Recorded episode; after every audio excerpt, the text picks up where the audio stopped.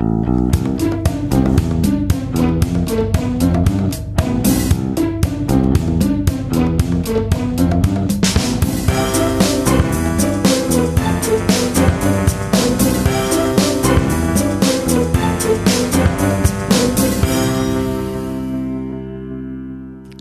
Ist der 23. November 2017. Hier ist der Sendegarten. Ihr hört die Stimme von Martin Rützler.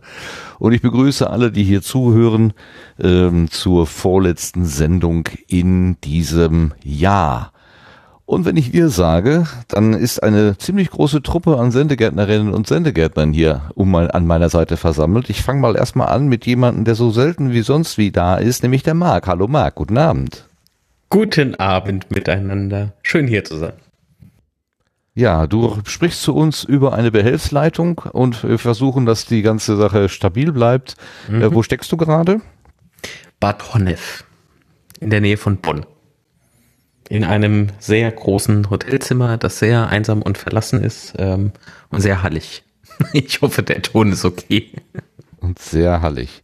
Ja, wir werden gucken, wie das hier, wie das Ganze funktioniert. Na klar.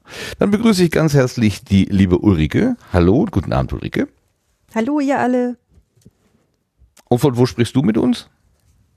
Aus der Wohnung von meinem Freund. So genau wollten wir das jetzt eigentlich. Aus der Ferne? Berlin? Was, was wolltest du hören? Ja, Berlin. Berlin, okay. Klar, klar, Berlin. Na klar, Berlin. Okay, dann begrüße ich den lieben Lars. Hallo, guten Abend, Lars. Schönen guten Abend allerseits.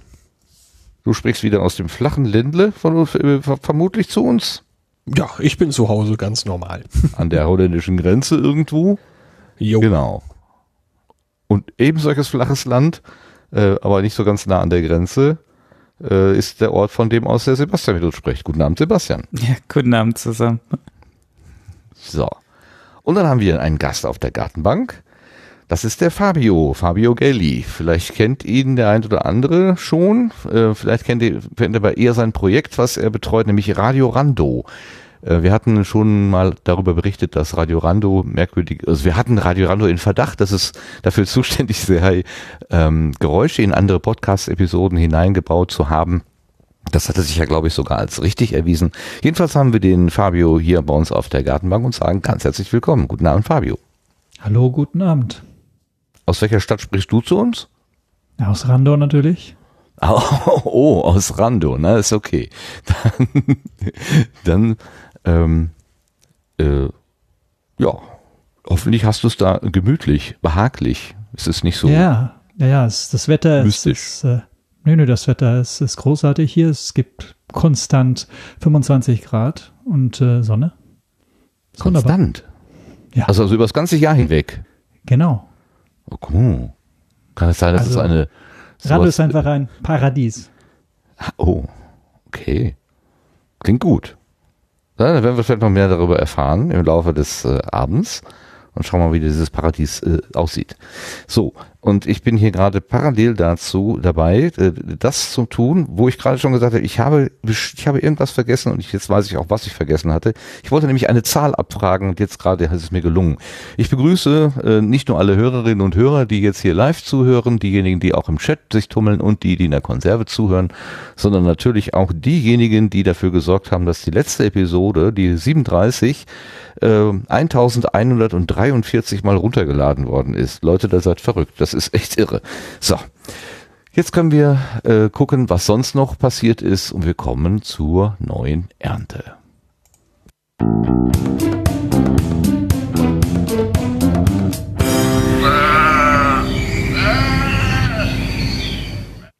Die neue Ernte ist die Stelle, wo eben Hörerinnen und Hörer zu Worte kommen können, wenn sie uns einen Kommentar geschrieben haben oder eingesprochen haben. In diesem Fall gibt es einen geschriebenen Kommentar und den hat uns die Cornelia zur letzten Episode eingeschrieben. Und die Ulrike ist so nett und gibt den mal zu hören. Jo, die Cornelia schreibt, super interessante Folge. Zunächst wunderbar, wie ihr die Erinnerung an meinen Bruder Detlef Breitenbach alias BlackMac 42 teilt. Die Intention eures Gastes für sehbehinderte Websteuerung zu ermöglichen, hätte meinem Bruder auch sehr gefallen, da er ja seit Jahren immer weniger sah und froh war über sein Equipment aus dem Obsthandel. Welches Zoom- und Vorlesefunktion bietet. Alle Themen eures Gastes habe ich mit Interesse verfolgt und werde nach und nach die entsprechenden Links besuchen. Danke für die tolle Sendung. Das geht ja runter wie Öl. Ganz herzlichen Dank, Conny. Cornelia. Ich sag Conny. Ich glaube, du hast dich an anderen Stellen auch schon mal Conny genannt. Ähm, ganz herzlichen Dank dafür. Ja, schön. Ähm, na klar, äh, dieses Thema, was der Stefan mitgebracht hatte, also Blindenassistenzsysteme, also in, Sinn, in dem Sinne jetzt hier ähm, Lesesysteme oder Hörsysteme oder Systeme so zu machen, dass sie barrierearm sind, das ist natürlich auch ein wichtiges und gutes Thema. Einen zweiten Kommentar hatten wir quasi angekündigt bekommen im Zusammenhang mit der letzten Sendung von Michel, aber irgendwie weiß ich jetzt nicht den letzten Stand. Der Lars wollte da was zu sagen. Ja, ähm, also Michel ist gerade auch im Chat. Ähm, ich habe ihn auch zwischendurch noch mal eben schnell gefragt. Er meint, zu der damals vorherigen Folge wird es noch einen Kommentar gegeben haben. Online sehe ich den noch nicht. Äh, vielleicht können wir da einfach zur nächsten Sendung noch mal eben nachgucken und äh, das vielleicht noch nachtragen, falls es noch irgendwie passt. Okay, ich habe vorhin, also weil ich das im Ohr noch hatte, äh, alles mal geguckt, ob ich irgendwas nicht freigegeben hatte und eigentlich ist alles freigegeben. Das äh, wundert mich. Aber gut, okay, vielleicht bist du ja doch im Spam-Ordner gelandet, äh, unverschuldeterweise. Dann holen wir das natürlich gerne nach. Das ist das, was bei uns hier eingegangen ist. Jedenfalls bei mir. Hat noch sonst irgendjemand eine Rückmeldung bekommen? Außer dass der Stefan geschrieben hat, dass er sich ganz wohl gefühlt hat. Und ich habe heute in der, ähm, heute haben die Podcast-Patinnen, es gibt ja einen eigenen Podcast-Patinnen-Podcast, da gibt es heute die zweite Episode und da spricht der Stefan mit Nele und Daniela und haben sie auch nochmal ganz kurz hier vom Sendegarten äh, erzählt und er hatte eben gesagt, dass es für ihn eine ganz neue Situation war, einerseits live äh, zu senden und andererseits eben dann parallel noch auf den Chat zu achten. Also dieses Sprechen, Hören und Lesen gleichzeitig, das äh, war etwas anstrengend. Und ich kann das total nachvollziehen. Es ist einfach sau anstrengend. Hut ab vor allen Leuten, die das so locker hinkriegen wie Holger Klein beispielsweise. Sonst nichts angekommen bei euch? Bei mir Nö, nicht. gut. Dann gehen wir schon weiter, denn es wartet ja die Gartenbank und da wartet schon unser Gast ähm, darauf, dass er uns erzählen kann, äh, was er so treibt. Also auf die Gartenbank.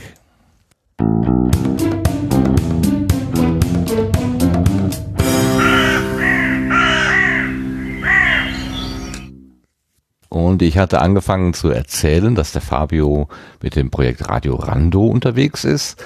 Ähm, das ist ja, also wir kennen ja Oral History, also eine Geschichte sprachlich zu erzählen, kennen wir ja aus verschiedenen anderen Zusammenhängen, wenn wir nur an die Anachronistin denken, also an die Nora, die ja die Geschichte ihres Großvaters erzählt. Äh, das ist aber eine, äh, eine reale Geschichte und der Fabio, glaube ich, der erzählt eher äh, fiktive Geschichten, also eine fiktive Geschichte über Rando. Ähm, ich habe selber nicht so viel jetzt von Rando gehört, weiß aber, dass die Ulrike sogar im Team ist, die da irgendwie um Rando herum gearbeitet hat oder Sprecherin ist. Und ich bitte jetzt einfach mal die Ulrike, uns den Fabio mal vorzustellen. Äh, Im Team bin ich jetzt nicht fest mit drin. Ich hatte mal eine Sprechrolle. Ähm, wie auch einige andere aus der Podcast-Community mittlerweile in der dritten Staffel, nur so viel vorweg. Ähm, also ich hatte jetzt auch hauptsächlich Kontakt zu Fabio über das Projekt Radio Rando, aber ich hatte vorhin schon kurz im Scherz gesagt, eigentlich ist er für mich auch immer noch ungefähr ebenso mysteriös wie die Stadt Rando, die er in seinem Podcast-Projekt beschreibt. Deswegen bin ich jetzt selber ganz neugierig, äh, ein bisschen was aus Fabio auch ähm, rauszukriegen. Ich weiß nicht so viel und freue mich, was zu hören. Äh, lieber Fabio, ähm, der erste Teil beschäftigt sich ja dann doch eher immer mit dem, mit dem Menschen. Das Thema der Podcaster kommt immer erst ein bisschen später dran. Ähm, was treibst du eigentlich mit, also was machst du mit deinem Tag, wenn du nicht an Radio Rando arbeitest? Ähm, ich bin Journalist. Ähm, ich ähm, arbeite bei einem ähm, Projekt namens Mediendienst Integration und mit anderen Journalisten zusammen arbeiten wir eben an den Themen Migration, Integration und äh, recherchieren zu diesen Themen und äh, stellen Expertisen zusammen und so weiter. Und war das schon, äh, ist Journalist, hast du das studiert oder wie bist du da hingekommen? Nee, ich bin ein Quereinsteiger. Ich ähm, ja, mein, mein Leben war ein bisschen ein Zickzack zwischen verschiedenen Sachen. äh, und zwischen verschiedenen Kontinenten. Und ähm, äh, irgendwann hat sich ergeben, dass es das Einzige, was ich wirklich machen konnte, war, ähm, mich für Sachen zu begeistern und interessieren. Und ich glaube, das ist die Hauptqualität eines Journalisten. Auf welchen Kontinenten hast du dich denn rumgetrieben? naja, ähm, ich, ähm, ich komme ursprünglich aus Italien. Ähm, das ist erstmal Europa, insofern also nichts Neues. Aber ähm, deshalb, deshalb ist auch mein Deutsch nicht fehlerfrei. Ich bin kein Muttersprachler. Ähm, und natürlich kriege ich das hin, wieder mal auch zu hören. Dass, wie kommt es, dass so banale Fehler ähm, in meinen Sprechertexten drin sind? Sehr einfach. Ich kenne eure Sprache nicht so gut. Ähm, aber naja, dann äh, äh, war ich für eine Weile in Deutschland als Austauschstudent ähm, und dann war ich fünf Jahre lang in Japan und äh, dann wieder zurück nach Italien und ja, letzten Endes nach Berlin. Was hast du denn studiert in Deutschland damals? Also ähm, in Italien und in Deutschland habe ich äh, ähm, griechische Philologie und Anthropologie studiert. Das ist etwas, was ähm, immer, also sehr, sehr berufsorientiert ist. Und das war äh, schon von vornherein klar, dass ich damit wirklich groß Karriere machen werde. Und deshalb, ähm, ja, ähm, musste ich auch irgendwie weiterziehen, um etwas noch abgefahreneres in Japan zu studieren. Und das wäre? Das wäre was ist denn noch äh, abgefahrener als das davor? Ich kann es nicht mal mehr wiederholen. Philologie? Oh. Ja, das klingt ähm, ziemlich heiß. Ähm, das war ähm, klassisches japanisches Theater. Und zwar nicht nur, ich habe es nicht nur studiert, ich habe es auch praktiziert. Äh, der ein oder andere wird davon gehört haben. Es gibt verschiedene Theaterformen natürlich in Japan und eine, die klassische Form ist No. Und äh, genau, ich habe äh, ich hab No-Theater studiert und praktiziert eben. Das ist aber nicht das mit diesen weißen Masken? Ganz genau. Das ist das mit den Ach weißen doch. Masken. Alles wirklich unglaublich langsamem Tempo. Und da sagen sogar selber die, äh, die Schauspieler, dass das Wort kommt ähm, von der Tatsache, dass die Leute nach ungefähr drei Stunden einfach sehr langsamen Gesang und äh, sehr langsame Bewegung einfach nur No sagen. Und dann äh, wundert es mich nicht, dass du vorhin nicht gezuckt hast, als wir gesagt haben, die Sendung kann schon mal drei Stunden dauern. Dann bist du ja äh, von Grund auf jetzt wahrscheinlich in Geduld geübt. Ja, absolut. Äh, aber hier ist das Tempo deutlich besser. Fühlst du dich in Deutschland jetzt angekommen oder meinst du, dich treibst in zwei Jahren dann nochmal weiter? Ähm, naja, ich habe jetzt hier eine Familie und äh, ich glaube, dass, also ich habe schon Wurzeln geschlagen, glaube ich. Ähm, und aber wer weiß, ich, ich sagen wir so, mein Herz ist natürlich in Italien. Mein, äh, mein Heimat, äh, mein, meine Heimat ist eine Kleinstadt im Norden der Toskana, Carrara. Äh, der eine oder andere wird davon gehört haben, weil es dort Marmor gibt. Und ähm, es sind einfach sehr, es ist eine sehr schöne Bergregion mit Meer und so weiter. Ich glaube, irgendwann, ja, irgendwann muss ich da wieder dorthin ziehen. Wenn du dann irgendwann in, in Podcast-Rente gehst. Ja, ich glaube leider nicht. Im Moment, soweit ich weiß, gibt es in Italien fast gar keine Podcast-Szene. Also es ist wirklich sehr eingeschränkt und äh, da kann ich mir, kann ich mich leider nicht so austoben. Aber ich meine, ich kann weiterhin für deutsche, für die deutsche Podcast-Szene produzieren. Who knows? Das wäre ich, ich warte sowieso auf die Zeit, wenn wir alle ganz arm sind, äh, Quatsch, nicht arm, äh, ganz alt sind, ähm, hoffentlich ohne Altersarmut und dann immer noch in unsere Mikros babbeln. Darauf freue ich mich eigentlich schon. Diese ganzen Rentnercasts. Ähm, ihr dürft auch mit Fragen stellen, ne? ihr anderen. Ich kann Läuft das nicht so grade. gut wie Martin, ihr müsst mir helfen. Ich habe gerade erstmal heftig, heftig gelacht, als er sagte, als du sagtest, Fabio, äh, dass am Ende des japanischen Theaters ein langes No kommt. Das kann ich mir so richtig gut vorstellen. Das ist sehr schön ironisch gemeint. Das heißt, du hast also auch die Sprache Japanisch gelernt. Du kannst also Japanisch auch sprechen? いやもちろんあ、ちょっとだけ日本語できるなんだけど、なんか、もう5年間、えー、大阪に住んでたから、もう日本語ちょっとな、えー、まあ、ペラペラできると思います。 das war ist, äh, übersetzt. Ich äh, war fünf Jahre lang in Osaka. Insofern musste ich auch ähm, Japanisch lernen und äh, ja, ich bin der Sprache mächtig. Boah. Wie viele Sprachen sprichst du generell, so, so grundsätzlich? Ich meine, Deutsch und Italienisch äh, setze ich jetzt mal voraus, Japanisch habe ich gerade erfahren, Englisch wird sicherlich auch dabei sein. Ja, die Frage, die Frage musste ich schon äh, mehrmals auch in äh, Vorstellungsgesprächen beantworten. Jetzt habe ich eine wirklich eine sehr schnelle Antwort. Ähm, das sind fünf äh, lebendige Sprachen und zwei tote Sprachen. Also ich, die zwei toten kann ich nicht sprechen, aber na, Altgriechisch und Latein verstehe ich. Alle Oh, Podcaster haben Latein gelernt. Ich bin sehr äh, begeistert. Fast alle. aha, meinst du, da gibt es einen Zusammenhang? Ich glaube ja. Muss, und so langsam, so langsam bin ich davon sehr überzeugt. Ich bin immer wieder erstaunt, wenn man andere Podcaster fragt, welche Fremdsprache sie hatten in der Schule. Latein ist irgendwie immer mit dabei. Finde ich sehr Nicht sympathisch. Ich hatte auch Latein. Kurze Umfrage. Wer hatte Latein hier von den Sendegärtnern? Hier. Oh, jetzt, Sebastian? ist meine Stu jetzt wurde meine Studie kaputt gemacht. Ja, genau. Lars, Sebastian hat Ähm, jede Latein. Kann ich nicht mit dienen, nein. Nee. Hm. Komisch. Okay. Ähm, w- also, äh, wie bist du denn gestartet? Also, du bist heute Journalist, ähm, aber äh, das, dafür brauchst du ja diese umfangreiche Ausbildung eigentlich nicht. War das von vornherein ein Berufswunsch von dir, Journalist zu sein? Oder hast du eigentlich, was wolltest du künstlerisch arbeiten? Hattest du eine ganz andere Perspektive ursprünglich mal? Ich glaube, ich wollte lange an der Uni bleiben und forschen, aber ähm, ich weiß nicht, also ähm, in den ähm, in humanistischen Bereich ist, ist es natürlich sehr, sehr schwierig und äh, ähm, ja, es hat sich eigentlich ähm, ein bisschen von alleine ergeben. Ich ähm, saß irgendwann äh, in Italien ähm, 2010 und habe ähm, nach Jobmöglichkeiten gesucht. Ich hatte das immer wieder äh, ehrenamtlich gemacht und hatte zwischendurch auch für eine italienische Presseagentur gearbeitet.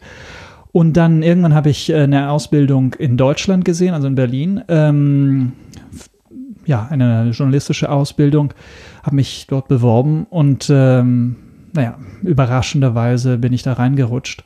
Und, ähm, und dann hat sich das einfach, hat sich herausgestellt, dass das eigentlich das war, was ich die ganze Zeit machen wollte. Oder beziehungsweise ich habe ich hab mir das so ein bisschen eingeredet, möglicherweise. Nö, ist ja gut. Man kann sich ja was einreden, ist ja nicht schlimm. Super. Mhm. Also ich, ich, ich bin gerade so ein bisschen verwundert, weil äh, wenn, wenn, wenn wir hier von Traumorten reden, ähm, dann ist die Toskana eigentlich immer gerne mal dabei. Ah, Toskana, ne, ein Häuschen in der Toskana haben. Das ist irgendwie so für Deutsche äh, so, so ein bisschen so ein Traumobjekt. Äh, es, es gab auch irgendwie mal so ein, so ein Schimpfwort, glaube ich, in, im Bundestag, die Toskana-Fraktion oder so, wo dann äh, den Leuten gesagt wurde, ja, ja, ihr macht euch dann nur gemütlich, damit ihr euch ein Häuschen in der Toskana leisten könnt oder sowas in der Art. Ähm, wenn man dann ins kalte Deutschland kommt und muss hier diese komischen nasskalten Winter ertragen, ist das nicht fürchterlich schlimm? Ich stelle mir das immer so furchtbar vor, für, für Leute, die zugereist sind. Also da ist etwas dran, auf jeden Fall. Ich kenne sehr viele äh, Italiener, äh, gerade in Berlin, äh, die naja, normalerweise eben äh, aus, aus arbeitstechnischen Gründen nach Deutschland gezogen sind und die ununterbrochen darüber jammern, dass es äh, andauernd regnet und, und so weiter. Ähm, aber das, das tun Italiener im, im Ausland allgemein sehr gerne, also sich zu beschweren. Und äh, aber ähm, in meinem Fall kann ich sagen, äh, meine Toskana ist wirklich nicht die Postkarte, die Postkarte Toskana, die man so kennt, äh, nicht mit den mit den schönen Hügeln und den äh, Zypressen und so weiter. Ähm, ich komme aus dem Norden, es ist eine sehr besondere Region, ähm, das ist sehr bergig irgendwie. Ähm, die Leute sind äh, auch nicht so offen und, und sonnig, wie man es von den Italienern kennt. Ähm, das sind, es ist eigentlich, also ich glaube, ich ähm, mein Penchant für äh, gewisse düstere äh, Erzählungen äh, kommt aus dieser Gegend, ähm, weil das wirklich eine sehr ähm, auch neblige und irgendwie mysteriöse Gegend, eine kleine Ecke im Norden der Toskana. Okay. Also ich habe irgendwann mal eine Dokumentation gesehen. Ich glaube, da ging es auch um den Carrara-Marmor, dass da so LKWs irre steile Straßen mit, mit waghalsigen Kurven fahren und da lagen dann einfach so riesige Steinblöcke ungesichert auf der Ladefläche. Äh, das sah alles ziemlich äh, scary aus. Also da habe ich schon gedacht, mein Gott, die haben aber Mut, die Leute. Genau, Ist, da, äh, ja, aus, der, aus der? Region komme ich, aus der, genau aus der Stadt komme ich und äh, ja, sagen wir so, man, man muss irgendwie auch durch den kleinen, durch den engen äh, Gassen äh, der Stadt neben solche Marmorblöcke äh, laufen, wenn ein LKW gerade durch das Stadtzentrum fährt, was sehr oft passiert. Ähm, ja, und einfach nur hoffen, dass, ähm, dass die Blöcke dort bleiben, wo sie sind. Genau, also sicher ist das äh, nicht unbedingt. Also, äh, na gut, die Leute die sind ja nicht ähm, ungeschickt, sagen wir mal, die kommen ja mit ihrem mit dem Werkzeug ganz gut aus. Aber ich glaube, ein deutscher Sicherheitsbeauftragter, Transportsicherheitsbeauftragter, der würde jedes Mal graue Haare bekommen, wenn er so einen Transport sehen würde. Ganz klar. Okay. Ähm, hast du dir denn als Kind schon so Geschichten ausgedacht? Was du jetzt mit Radio Rando machst, also diese fiktive ähm, Geschichte so? Bist du ein Geschichtenerzähler? Ähm, ja, ich glaube schon. Also wie viele habe ich äh, schon in der Jugend irgendwie angefangen, so ein bisschen, äh, ähm, ja, einfach nur eben das Schreiben zu testen und, und äh, ich hatte natürlich, also ich, ich glaube, viele, äh, die sich für sowas begeistern, haben so eine bisschen nerdige Ader und äh, ähm, ich habe sehr viel gelesen und ähm, dann irgendwann denkt man, ah gut, ich könnte auch eventuell so eine Geschichte erzählen und ah, wer weiß sogar etwas Besseres. Und, ähm, und dann passiert dann natürlich das, was immer, glaube ich, passiert. Äh, dann zeigt man äh, diese, diese, diese, diese Schriftstücke äh, einem Lehrer oder jemandem, den man irgendwie ähm, bewundert. dann sagt die Person, na, naja, gut, das ist eine Nachahmung von hier, keine Ahnung, Thomas Mann und äh, James Joyce sehe ich hier auch einige äh, Hinweise und, äh, und dadurch irgendwie wird diese ganze Idee von, von ja, ähm, eigenes Schaffen äh, ein bisschen zerstört und dann äh, denkt man, na gut, ich höre damit auf, ich schreibe lieber dann was, was Vernünftiges und äh, eben dann etwas äh, Journalistisches eventuell. Und äh, ich glaube, durch meine journalistische Tätigkeit ähm, habe ich dann, habe ich mich wieder mit dem Schreiben angefreundet und dann irgendwann gedacht, ach, warum muss ich jeden Tag einfach nur, wer weiß was, also etwas über ähm, Euro-Rettung oder ähm, irgendein anderes langweiliges Thema schreiben? Warum schreibe ich einfach nicht die Geschichte, äh, die ich die ganze Zeit im Kopf habe? Okay. Hast du denn ähm, äh, also bei dem bei, einer, bei irgendeinem sagen wir mal Nachrichtenmagazin oder sowas gearbeitet? Also dieses, wo du sagst, ich, was muss ich hier jeden Tag über den Euro schreiben und diese endlos langweiligen und sich wiederholenden Geschichten niederschreiben. Ähm, hast du das im Rahmen einer Zeitung gemacht oder fürs Fernsehen, TV, Radio oder wo hast du Ich gewirkt? Ich habe ähm, viel bei, äh, früher habe ich viel ähm, bei Zeit Online ähm, gearbeitet als Freelancer und ähm, ich habe die ganze Italien-Krise irgendwie seit Berlusconis Sturz ähm, gedeckt, in, natürlich, weil ich äh, auch mit der italienischen Politik vertraut bin ähm, und auch, naja, früher auch sogar äh, beim Spiegel war ich für die Fukushima-Krise zuständig ähm, und ähm, dann war ich war für eine Weile auch beim Tagesspiegel. Also ich habe also habe mehrere Stationen äh, gehabt in, in meiner in meiner Karriere hier in Deutschland, ähm, aber immer als eben als Freier, was was glaube ich die meisten Journalisten eben so kennen, dass man ja mal hier mal dort ähm, Texte einreicht und so. Äh, und jetzt bin ich aber äh, stabil bei dieser bei diesem bei diesem besonderen Projekt und beschäftige mich eben vor allem mit dem Thema Migration äh, und ähm, Flucht, Asyl und so weiter. Also sehr aktuelle Themen, die auch sehr wichtig sind. Aber eben, ich brauche trotzdem irgendwie ein Ventil für die anderen Geschichten, die mir im Kopf schwirren. Ja, das kann ich mir vorstellen. Äh, Ich würde gleich gerne zu den Mediendienste-Integrationen noch fragen, aber vorher, weil du gerade äh, die Fukushima-Geschichte angesprochen hast und da du ja in Japan warst, war, fiel das genau in deinen, in die Zeit deines Aufenthaltes dort? Das war kurz danach. Ich äh, bin, also ich bin 2010 ähm, nach Europa zurückgekommen und 2011 ähm, fand eben äh, die Katastrophe statt.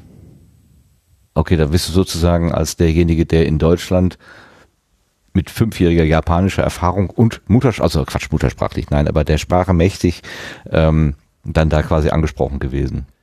Genau, also es hat sich herausgestellt, das hat mich auch ein bisschen gewundert, ähm, dass es nicht so viele ähm, japanisch sprechende Journalisten gibt. Und ähm, ich musste dann aus Deutschland irgendwie Informationen sammeln und mit Leuten von TEPCO sprechen ähm, und eben so ein bisschen investigativ auch ein bisschen die Hintergründe erörtern. Bist du mal hingefahren dann auch zu dem Ort? Äh, nee, nee, nee, das hat, äh, also hätte, theoretisch hätte das ähm, stattfinden sollen, ähm, aber dann hat der Spiegel die Geschichte einfach gedroppt.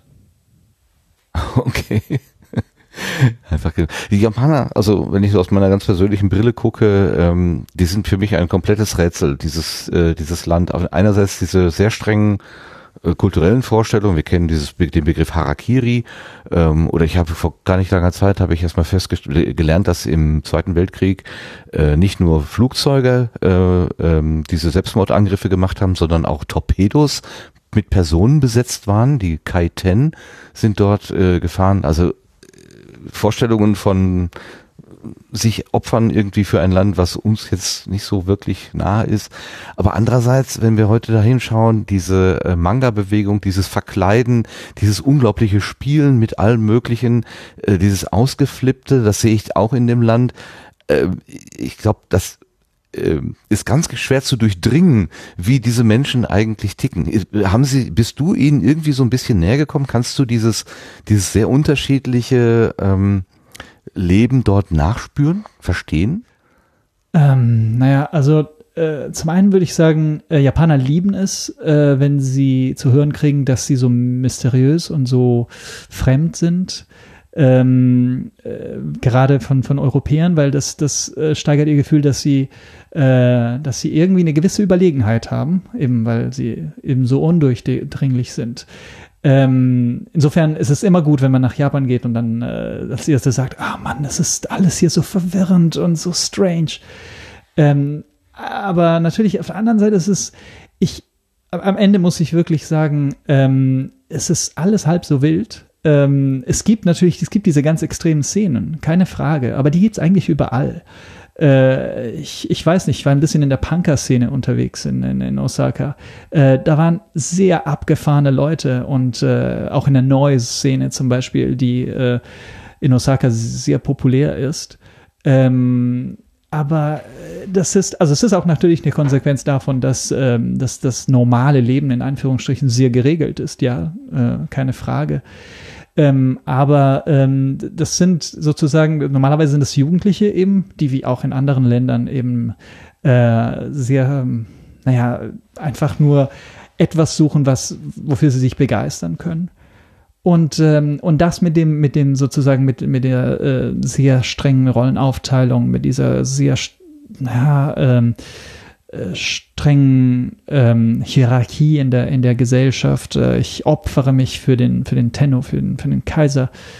Ähm, äh, das, ist, das ist etwas, was eigentlich den Japanern eingeimpft wurde. Das ist sehr viel, das, davon kommt sehr viel von, von der Meiji-Zeit. Also die Zeit, als Japan, Japan sich als Militärmacht verstanden hat und als Militärmacht aufsteigen wollte ob, obwohl man schon irgendwie, man, man, man hatte äh, die, die, diese, dieses Samurai-Schicht ähm, äh, und, und irgendwie die Krieger hatten besonderen Status in der japanischen Gesellschaft, aber diese ganze ähm, diese ganze Ordnung, soziale Ordnung, so strenge soziale Ordnung, das, das ist alles eine Schöpfung der Meiji-Zeit. Ähm, und sie haben dabei einen Mythos äh, irgendwie ähm, erfunden von einem äh, Kriegervolk, wobei eigentlich eben äh, in, zu Zeiten der, der, der, der Samurai, da, da trifft, glaube ich, da, da kann man sich sehr, kann man ein Bild davon kriegt man sehr gut von den sieben Samurais von, von äh, Kurosawa Akira. Da, da sieht man tatsächlich, das waren einfach nur, äh, keine Ahnung, so, so, so Leute, die äh, mh, das als Job gemacht haben. Das waren keine, sie hatten der Ehren, also ihr Ehrenkodex kam relativ spät. Äh, die, die, also Bushido, eben Weg des, Krieger, des Kriegers, kam relativ spät. Die Leute haben diese, diese ähm, Schwertmann-Geschichte äh, so als eben als Job verstanden. Das klingt so ein bisschen wie die Fremdenlegion, die französische, wo man halt hingeht, um gegen Geld zu kämpfen. Ja, also es waren, es waren Söldner. Es waren einfach nur Leute, die das als, als Job gemacht haben. Und äh, es gab natürlich, sie waren verpflichtet zu ihrem, zu ihrem Herr, äh, Chef oder Herrscher, irgendwie der lokalen Herrscher. Aber ähm, diese ganze Romantik ist äh, ein, ein, ein Produkt von späteren Zeiten. Mhm. Ja, wurde sozusagen hineininterpretiert oder draufgelegt. Ja. Im Grunde ja, also wenn man, es ist, äh, also die, die sehr viel, wie gesagt, ist, ist, wurde da durch diese, diese besondere Zeit gefiltert, in der Japan äh, einfach, also die, die, äh, die äh, vor allem die militärische Kader, also die, die, die Generäle ähm, zum Schluss gekommen sind, dass die einzige Möglichkeit für Japan aufzusteigen war durch Waffen. Ähm, ihr Sieg in dem, in dem äh, russisch-japanischen Krieg ähm, hat sie dann irgendwie sehr stark ermuntert, äh, diesen Weg einzuschlagen. Und ähm, diese, die ganze Zeit bis 1945 ähm, haben, hat die, die japanische Politik eigentlich ähm, nur darauf gezielt, äh, eine, ein Land von Kriegern zu erschaffen weil sie keine andere Möglichkeit für sich sahen, äh, irgendwie, ja, eben in der, in der, ähm, als, als Weltmacht aufzusteigen. Äh, erst später hat sich herausgestellt, dass es andere Wege war, unter anderem Technologie und Industrie und ähm, aber das war, das war damals einfach nur diese, diese sehr starke militärische Prägung äh, der, der, der gesamten Gesellschaft. Ja, bevor, bevor Made in China äh, hier so populär geworden ist, haben wir auf vielen Sachen immer drauf gehabt, auf, vielen Sachen drauf gestanden, Made in Japan. Ich glaube Sony, äh, My First Sony und so weiter, das war glaube ich auch ein, äh, ein japanischer äh, Hersteller. Also diese ganze japanische Unterhaltungselektronik, die hat uns ja auch hier tatsächlich äh, stark begleitet, viel, viel lange Zeit. Ich glaube, heute ist es eher China, äh, wenn nicht diese also ich bin da jetzt kein Experte, aber so, so meine grobe Wahrnehmung. Vielleicht kannst du das bestätigen oder korrigieren. Ich bin, also ich kenne mich mit Technologie nicht besonders gut aus, aber ich, ich ja, ich würde sagen, diese, äh, die, die, die großen, also Panasonic, äh, Sony, ähm, die, die, die sind noch irgendwie, die, die, die haben es geschafft, äh, aber viele andere ähm, Technologiemarken in, in Japan ähm, sind dann später in den 90er Jahren als Folge der großen Wirtschaftsblase ähm, äh, einfach auch ähm, verschwunden. Also es, Japan ist jetzt sehr stark redimensioniert, äh, als auch natürlich als, als Wirtschaftsmacht durch den Aufstieg von, von China und sie, sie, sie blicken jetzt früher äh, war das, also es gibt, es gibt natürlich einen Dauerkonflikt mit China, auch aufgrund des, des Zweiten äh, Weltkriegs, beziehungsweise aufgrund der, der Besatzung von China. Ähm, und es gibt sehr viele ungeklärte Fragen dabei. Ähm, und früher, äh, das habe ich immer wieder gehört, ähm, konnte Japan jetzt bis eben bis in 2000er Jahre ähm, immer noch sich damit rühmen, dass äh, Japan die zweite ähm, Wirtschaftsmacht der Welt war und jetzt ist China, China natürlich aufgestiegen und äh, jetzt müssen sie zwangsweise auch natürlich mit äh, China verhandeln. Und das tun sie auch mh, mm, ja, äh, mit viel Zähneknirschen. Aber die AB-Regierung ähm, hatte da, hat das sehr konsequent gemacht. Hm.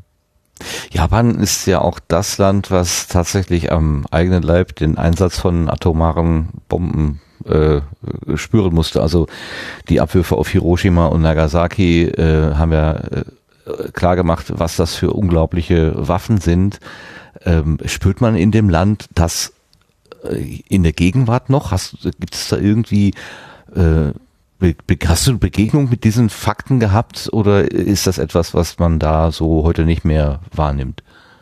Ähm, naja, ich habe eine Überlebende von Hiroshima interviewt, eine Hibakusha ähm, eine alte Dame, die ähm, ich aber in, in, in Italien getroffen habe bei einem Friedensmarsch. Ähm, und äh, was sie mir gesagt hat, ist, dass für sie ist es sehr traurig zu sehen, dass die neue Generation ähm, diese, diese Ereignisse nicht mehr mit, mit der Ehrenfurcht, äh, die geboten wäre, äh, ansieht. Ich war im, im äh, Atommuseum in, in Hiroshima. Äh, für mich war es eine der stärksten Erfahrungen meines Lebens, weil einfach ein, ein, einige Stufen einer Treppe zu sehen, ähm, in der ein Schatten ähm, einfach eingraviert ist. Das ist etwas, was man sich nicht vorstellen kann. Auf diesen Stufen saß ein Mensch zum Moment, in, in dem Moment, als die Bombe fiel. Und die, die, die, die Ausstrahlung war so stark, dass äh, die Stufen komplett weiß geworden sind. Nur an der Stelle, wo der Mensch stand. Der Mensch ist einfach, hat sich in Luft aufgelöst und da ist nur sein Schatten geblieben. Ähm, diese Macht zu sehen, also ein Zeichen von dieser Art Macht zu sehen, ist extrem furchterregend. Und trotzdem äh, ließ man dann in den in dem im Guestbook des des Museums am Ende, dass viele, vor allem junge Japaner, ähm, immer wieder schreiben, ähm, wir sollten uns auch noch stärker bewaffnen. Wir sollten äh, endlich mal auch eigene Atomwaffen haben, um zurückzuschlagen ähm, im, im, im, Notfall. Und da versteht man schon, dass es irgendwie ähm, dass diese, diese Message irgendwie nicht mehr in neue Generationen herankommt. Das ist ein bisschen erschreckend, muss ich sagen. Ähm, das sollte uns eigentlich gelehrt haben, dass dieser Weg ein Weg ins, ja, in die Sackgasse ist, ins Verderben, äh, in die gegenseitige Auslöschung ähm, und dass das wirklich kein, kein Weg ist, mit dem man mal so leichtfertig umgeht. Äh, wenn ich es richtig verstanden habe, äh, sind sogar die Amerikaner inzwischen so weit, dass sie überlegen, ob sie ähm, die Gesamtverantwortung dem Präsidenten möglicherweise entziehen und dann noch mal irgendwas davor setzen, damit er nicht aus irgendeiner Laune heraus mal den roten Knopf drückt und diese ganze Welt in die Luft jagt, äh, weil man das bei dem gegenwärtigen Präsidenten möglicherweise annehmen kann. Ähm, irre. Also äh, ich, ich als, als du gerade diese Szene beschrieben hast mit der mit der Treppe und dem Schatten darauf, ähm, das da läuft mir wirklich es, es kalt den den Rücken herunter. Also das ich, ist schon. Ich kann nur, also wenn jemand puh. mal die Möglichkeit hat, nach äh, Japan zu reisen, es lohnt sich auf jeden Fall Hiroshima zu besuchen, einfach nur um irgendwie andächtig ah, zwei Minuten, drei Minuten vor diesen Stufen zu stehen und zu denken, das hat ein Mensch äh, erschaffen, das hat, das hat je, ein, es ist in unserer Macht, etwas zu produzieren, was genau diese unglaubliche Kraft hat. Und damit sollten wir eigentlich rechnen. Ja, das sollten wir tun. Und es uns in dieser Geschichte auf jeden Fall bewusst sein und sie nicht vergessen und nicht leichtfertig mit irgendwelchen kriegerischen Handlungen um uns herumwerfen oder zumindest mit dem Gespräch darüber. Ähm, das ist alles wirklich kein Abenteuer. Das ist Verderben, das ist Leiden. Ähm, aber wir müssen gar nicht so weit schauen. Du hast ja gerade von deiner jetzigen journalistischen Tätigkeit berichtet. Mediendienste Integration habe ich mir notiert. Habe ich das richtig verstanden? Ja, Mediendienst Integration. Mediendienst, ähm, ein einziger, genau, okay. Genau. Ähm, ja, im Grunde, ähm, was wir machen, ist, ähm, wir stellen Informationen zusammen eben zu den Themenbereich Integration, Migration, ähm, auch natürlich Flucht und Asyl, alles irgendwie Arbeitsmarkt äh, und so weiter. Äh, wir stellen diese Informationen zusammen und ähm, machen ein bisschen Vorarbeit für die Journalisten. Ähm, Im Sinne, es ist, also ich kenne das selber aus, aus dem journalistischen Alltag, man muss innerhalb von, äh, keine Ahnung, 20 Minuten ein Stück produzieren, äh, so eine Meldung, ähm, wirklich auf der Schnelle und dann fehlen Zahlen oder fehlen einfach nur ja, äh, Hintergrundinformationen zum bestimmten Thema. Und wenn, wenn es um so, also ein so ähm, relevantes, auch äh, gesellschaftspolitisches relevantes Thema wie Migration geht, kann man relativ schnell große Fehler machen wir machen diese Vorarbeit sozusagen. Wir, wir ähm, sorgen dafür, dass wir das, wir haben mehrere Dossier und ähm, dann können Journalisten einfach die wichtigsten Infos zu bestimmten Themen äh, dort finden. Und gleichzeitig äh, vermitteln wir Experte auch zu diesem Themenbereich. Und äh, ja, wir allgemein setzen wir uns dafür ein, dass ähm, die, das Niveau äh, der Information zu diesen Themen weiterhin hoch bleibt. Weil in Deutschland im Vergleich zu anderen Ländern ist, ist die Berichterstattung schon ziemlich gut. Es kommt aber es kommt immer wieder vor, dass, dass einige äh, Fake News oder, oder ein bisschen tendenziöse Informationen da rauskommen und äh, da muss man auch ein bisschen als Korrektiv dienen. Was sind denn so die typischen Fehler, die in der Berichterstattung passieren? Ja, ganz typischer jetzt ist zum Beispiel, dass man äh, ähm, sehr oft, also das, es kursierten sehr unterschiedliche Zahlen zum Thema Familiennachzug zum Beispiel.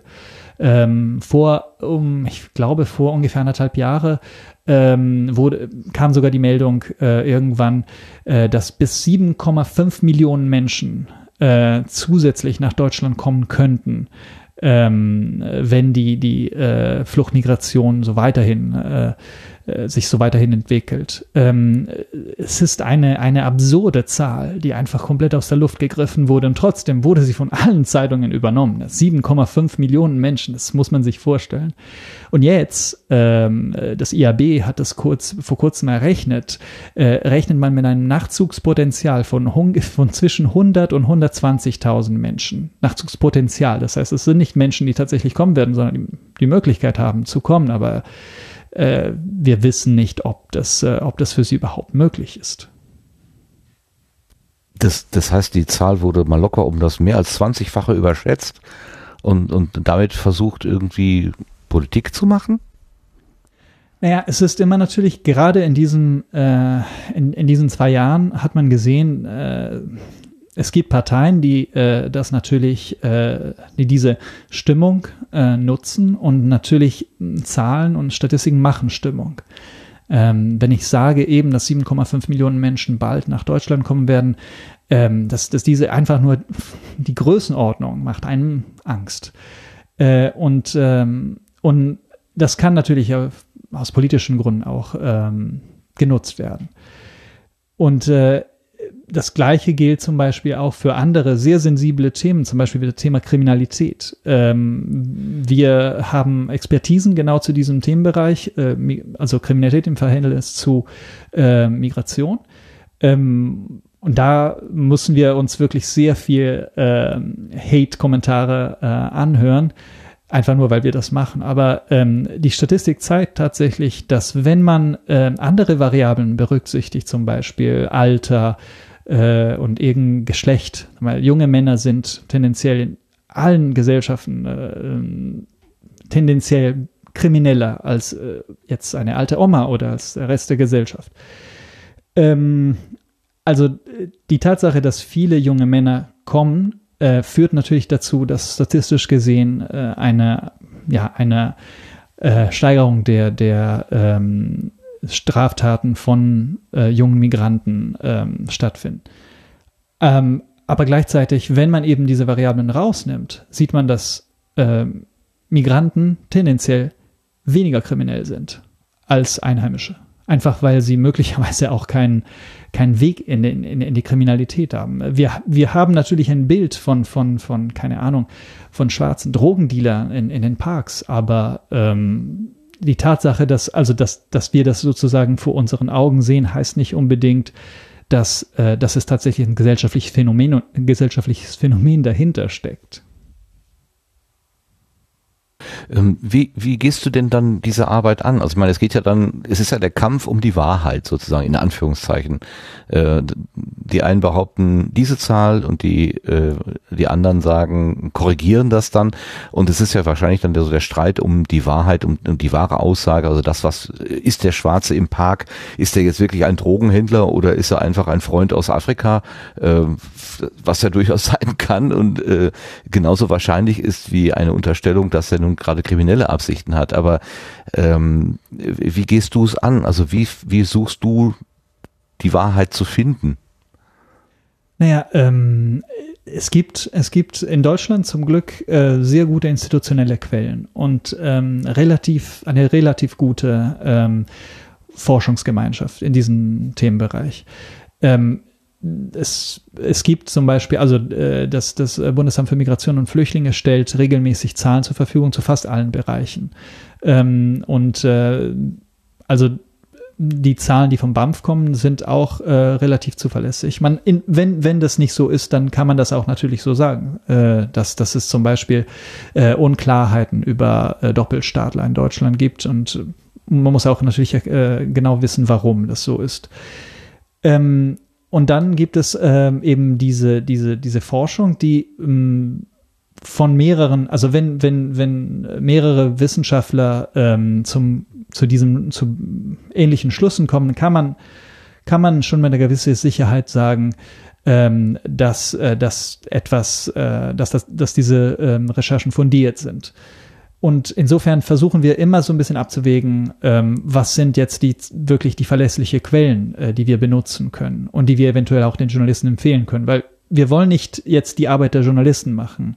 Wir empfehlen einfach äh, mögliche Informationsquellen, die die Journalisten dann für ihre eigene Arbeit äh, nutzen können.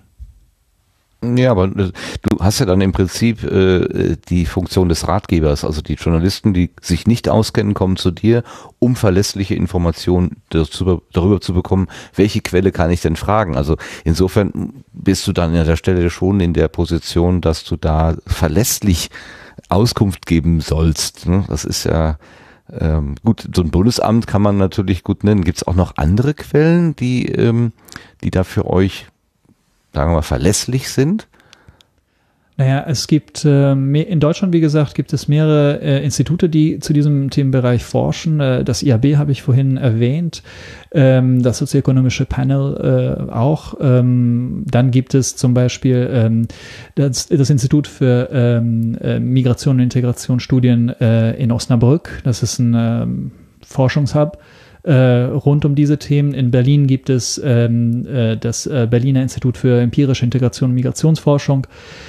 Es ist wirklich eine ziemlich lange Liste von, von verschiedenen äh, Instituten, die äh, mehrere äh, Forscher aus verschiedenen Bereichen normalerweise, es ist ja wirklich sehr interdisziplinär, ähm, zusammenbringen, die dann ähm, bestimmte Phänomene äh, untersuchen. Und äh, Dazu und hinzu kommen natürlich alle äh, Ausschüsse, zum Beispiel auch, also alle ähm, im, im, im, deutschen Parlament werden auch relativ oft Anfragen zu diesen Themenbereichen äh, gestellt und die, die äh, zuständigen Referate mussten auch eine, eine relativ äh, gute Information liefern können, immer wieder, weil, weil das, äh, also es, es, es, wird, es wird auch sehr viel mit Daten gearbeitet, auch in der Politik. Und das ist auch eine, natürlich eine begrüßenswerte Sache ähm, dass man äh, ich, ich kenne das aus Italien. In Italien äh, ist, äh, ist äh, das Thema, wird das Thema sehr oft einfach nur mit Parolen bearbeitet. Und äh, ich finde, in Deutschland ist die Sachlichkeit äh, irgendwie der, der, der Debatte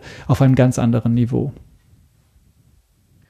Wenn du so viele Stellen aufzählst, die sich da äh, forscherisch oder äh, also statistisch sozusagen sammelnd, mit Daten sammelnd beschäftigen, dann ist es für mich noch unverständlicher, warum man mit dieser unglaublichen Überschätzung der nachziehenden Personen überhaupt gearbeitet hat. Da hätten doch von vielen Stellen gleich ähm, Widersprüche aufkommen müssen und sagen, Leute, äh, versteift euch jetzt nicht auf die 750 äh, wie war das, 7,5 Millionen Menschen, äh, diese Zahl wird auf jeden Fall nie erreicht werden.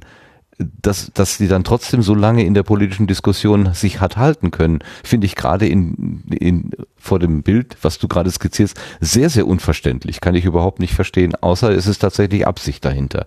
Das müsste naja, man ja dann Sch annehmen. Die Schuld ist in diesem, liegt die Schuld, die Schuld liegt äh, in diesem Fall bei meinen Kollegen, bei den Journalisten. Also ich zähle mich auch dazu gewissermaßen. Ähm, ähm, und das liegt daran, dass einfach, dass äh, wenn ich äh, eine Schlagzeile habe, die sagt, äh, 7,5 Millionen Menschen werden demnächst nach Deutschland kommen, ähm, ist es einfach eine perfekte Schlagzeile, weil äh, die, die führt automatisch zu mehr Klicks, zu mehr Interesse, zu mehr Aufmerksamkeit und das wollen Medien. Medien sind darauf angewiesen, äh, auch gewisser, gewissermaßen ähm, ja, eine gewisse Sensation äh, zu erzeugen. Ähm, und ähm, das ist, also in diesem Spannungsfeld be bewegen sich die meisten Journalisten. Einerseits eben ähm, sachliche Berichterstattung, auf der anderen Seite eben äh, News zu verkaufen. Und, ähm, und im Fall der 7,5 Millionen, ich kenne die Hintergründe, ich, ich kann mich sehr vage an die Hintergründe erinnern, ist schon eine Weile her, aber ich glaube, dass das alles auf eine Aussage ähm, einer, ich weiß nicht, einer, eines Mitarbeiters vom Innenministerium, ich bin man nicht mehr, nicht mehr so sicher, aber auf jeden Fall hatte diese Person gesagt, dass es, es denkbar wäre, dass bis zu 7,5 Millionen kommen, Personen kommen könnten, wenn der Trend über so und so viele Jahre äh, sich, sich so äh, unverändert fortsetzt. Ähm, und es, das waren sehr viele Wenn und Aber. Äh, natürlich sind all diese Wenn und Aber von den Schlagzeilen verschwunden. Das ist das Problem. Der Journalist verkauft eine sehr kompakte Information, die natürlich alle, also die, die, die notwendigerweise die Hintergründe ein bisschen äh, außer Acht lässt. Ja, das steckt wahrscheinlich drin in diesem journalistischen Tun. Man reduzieren und verkürzen, äh, auf das Wesentliche herunterbrechen. Aber das Wesentliche ist dann durchaus auch, wenn jemand sagt, äh, unter gegebenen Umständen möglicherweise und wenn und dann, ähm, ob man das nicht äh, dann auch dazu sagen müsste. Ich verstehe ja, wie der, wie der Laden so läuft und natürlich sind Klicks oder äh, verkaufte Exemplare ähm, an der an der Kasse irgendwo.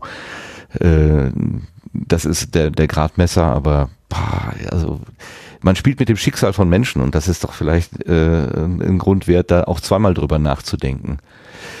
Äh, be, äh, betrachtet ihr die äh, die äh, Integrationsbemühungen nur bezogen auf Deutschland oder habt ihr so einen, so einen internationaleren Blick äh, bei den Mediendienst, bei dem Mediendienst Integration? Also schaut ihr auch, äh, wie es in anderen äh, Ländern geht, äh, zum Beispiel ähm, ähm, der Lars äh, hat mir letztens erzählt, dass er gesehen hat, wie in Calais beispielsweise die, die Grenzen gesichert worden sind, damit eben keiner zwischen England und äh, und und äh, und Frankreich hin und her kommen kann. Da gab es ja auch dieses eine Lager, ich weiß nicht, wie hieß das denn noch, Paradies oder nee, genau das Gegenteil, ne? Ähm, in Calais hieß so ein Lager. Naja, egal. Ähm, ich habe den Namen gerade vergessen. Aber die Frage ist ja, schaut ihr auf Deutschland oder schaut ihr auf quasi internationale Brennpunkte?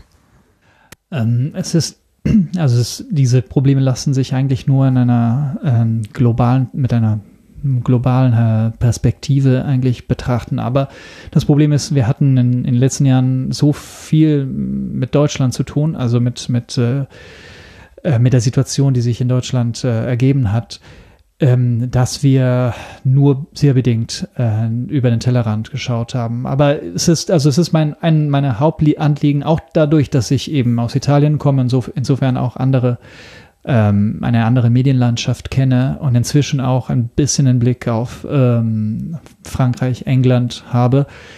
Ähm, ich würde mir wünschen, dass man auch mehr über diese, ähm, ja, diese Zusammenhänge spricht, weil natürlich, also ich meine, die, die Menschen, die äh, dann in Calais landen, ähm, sind möglicherweise durch Deutschland gereist ähm, oder eben durch Italien und äh, das, also die, die, die, die äh, wachsen nicht aus dem Boden äh, vor Ort, sondern das ist, sind Bewegungen, die eben äh, die, die gesamte Europäische Union betreffen. Wer ist denn ähm, der Träger von den vom Mediendienst? Also wo wo kommt denn das Geld her, damit du bezahlt werden kannst? Also der Projektträger ist der Rat für Migration. Ähm, ja, ähm, Rat für Migration ist ein Zusammenschluss von 155, glaube ich, jetzt ähm, Migrationsforscher in ganz Deutschland. Ähm, und dieser Rat für Migration, den gibt's äh, schon seit den 90er Jahren.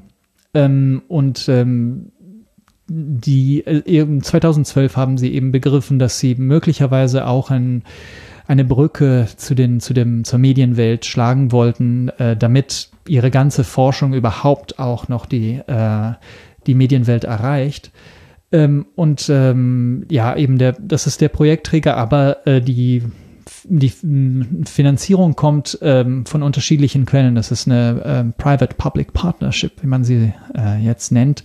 Und zwar, ähm, wir werden zum Teil vom, ähm, von der Bundesbeauftragte für Integration finanziert ähm, und zum Teil äh, von äh, sieben verschiedenen Stiftungen. Kann man alles natürlich auf unserer Webseite äh, nachschauen, www.mediendienst-integration.de. Und da über uns, da ist die gesamte Liste der Finanzierer. Hm, Okay. Ich werde gerade aus dem Chat korrigiert, beziehungsweise ergänzt.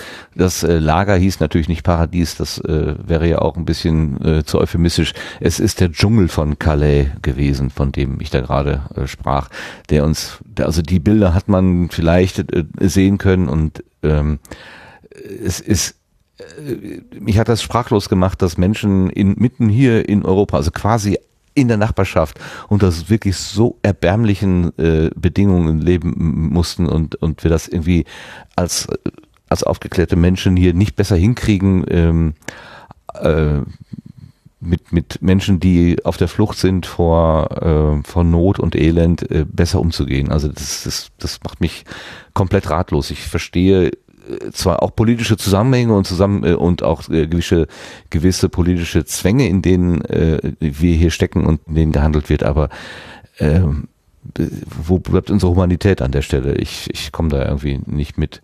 Kannst du mir das erklären, warum wir da so stumpf sind? Naja, ich, äh, ich war auch viel in Italien unterwegs in, in ähm, äh, Flüchtlingslagern ähm, und äh, ich habe dort auch äh, ganz erschreckende äh, Szenen gesehen. Ähm, es gab vor, bis vor wenigen Jahren gab es ein besetztes Gebäude am, am Rand von Rom, wo 800 Menschen gelebt haben. Das war mh, ursprünglich ein Unigebäude und ähm, da lebten wirklich Menschen äh, aufeinander. Also es war äh, eine, es war ein, einen, es hatte sich so als in einen Slum irgendwie entwickelt. Ähm, und äh, die, diese Situation, diese Szenen, der Punkt ist, in Deutschland ähm, kriegen wir jetzt inzwischen nicht mehr so viel davon mit, aber ähm, die Situation zum Beispiel in Lesbos äh, und in den anderen Hotspots in, in, in Griechenland ähm, ist momentan katastrophal und gerade im Winter. Ähm, es, viele Menschen leben immer noch in Zelten. Äh, das gleiche gilt zum Beispiel für die ähm, bulgarische Grenze, wo ähm, Rechtsextreme patrouillieren, die äh, Menschen, die sie äh, dort an der Grenze erwischen, regelmäßig foltern. Und, und es gibt keine, äh, irgendwie, es gibt keinen Rechtsstaat in dieser, in dieser, in dieser Ecke. Äh, und das passiert mit, mit der Zustimmung der Regierung ähm, Ungarn, wo ähm, eben äh, Geflüchtete in, in Transitzonen ähm, gezwungen werden, äh, unabhängig von, ihnen, von ihrer Her Herkunft, das heißt auch viele Kriegsflüchtlinge aus Syrien, die sehr wohl ähm, äh, einen, einen Schutzgrund hätten, ähm, werden dort einfach ähm, für einige Tage in, in, ähm, in diesen Transitzonen ähm, halbwegs inhaftiert und dann einfach zurück nach Serbien geschickt, weil eben sich, weil sich Ungarn äh, für diese Menschen nicht verantwortlich fühlt. Oder eben Italien äh, finanziert gerade äh, die äh, libysche Küstenwache, von der man weiß, dass sie A, ähm, äh, Menschen, äh, also Migranten, die sie auffängt, äh, schlägt und foltert ähm, und das äh, und und die B äh, auch auf ähm, Schiffe von äh, von den NGOs, die ähm, in, im zentralen Mittelmeer ähm, operieren, äh, schießt. Ähm, also kriegsartige Situationen von Italien finanziert, die Situation auch außerhalb der europäischen Grenzen, also in den in den ähm, in den Lagern in in äh, Libyen äh, beziehungsweise in, den, in vielen informellen Unterkünften in, äh, in der Türkei, ähm, die ist noch mal schlimmer. Also ja, äh, auf Italienisch sagt man lontano dagli occhi, lontano dal cuore. Äh, ja, wie heißt es auf Deutsch? Ich weiß nicht. Fern von den Augen, fern vom Herzen. Also Ja, das aus Wenn den man Augen, aus dem Sinn gibt es bei uns. Genau, aus dem, sowas. Genau, aus dem Augen, Okay. aus dem Sinn. Man, äh, wenn man das nicht sieht, existiert es einfach nicht. Ja. Ja, das ist natürlich äh, äh, die Praxis, mit der ich letztendlich als Person mich äh, irgendwie auch über Wasser halte. Aber du jetzt aus deiner professionellen ähm, Perspektive, du kannst dich ja jetzt den Fakten nicht verschließen. Im Gegenteil, du musst sie sehen, bewerten, einordnen und darüber äh, sprechen. Wie, wie, wie verarbeitest du das denn? Wie gehst du denn damit um? Wie, wie, wie kannst du denn den Glauben ans Gute im Menschen nicht verlieren dabei? Naja, ähm, ja, zum einen, ich weiß nicht, ich, ich glaube, ähm, dass ich nehme zum Beispiel, äh, ne- nehm, nehmen wir Italien als, als Beispiel, weil das eben eine, eine sehr verworrene Situation äh, dort gibt. Und zwar ähm, Eben, einerseits hat man eine Regierung, äh, die sich eigentlich nur um, um das eine kümmert, und zwar ähm, diese Menschen fernzuhalten.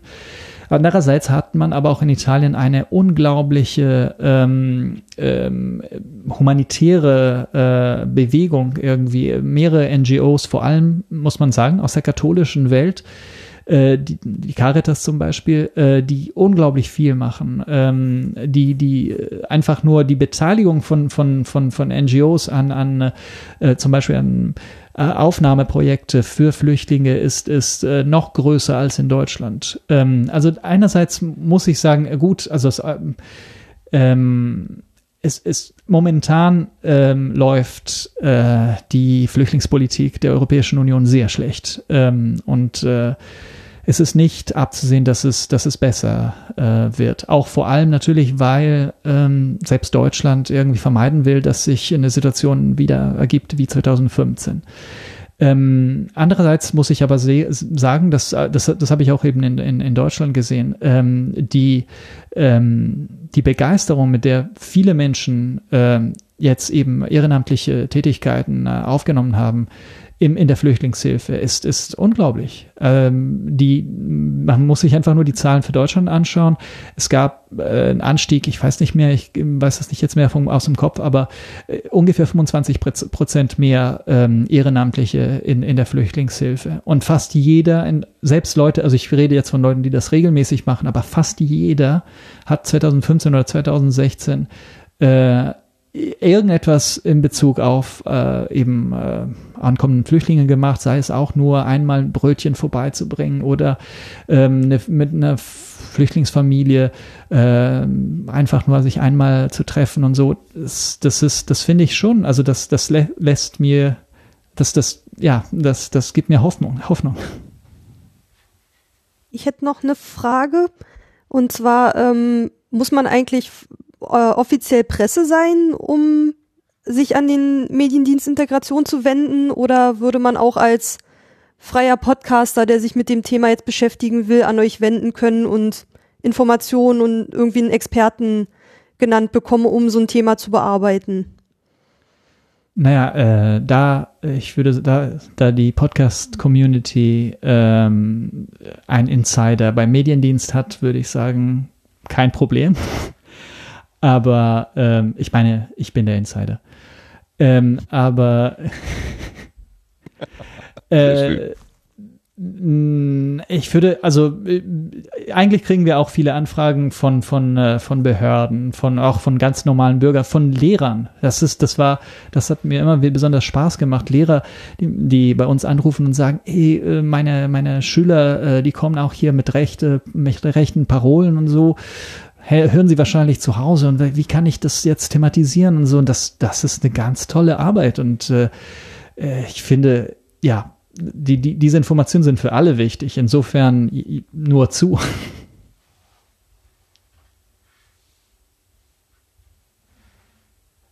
Ja, nur zu, natürlich. Ich kann mir schon vorstellen, dass es äh, auch gerade in der Podcast-Welt Menschen gibt, die sich dieses Thema, dieses Themas annehmen wollen und vielleicht auch ähm, dieses Angebot gerne annehmen. Könnte ich mir sehr gut vorstellen.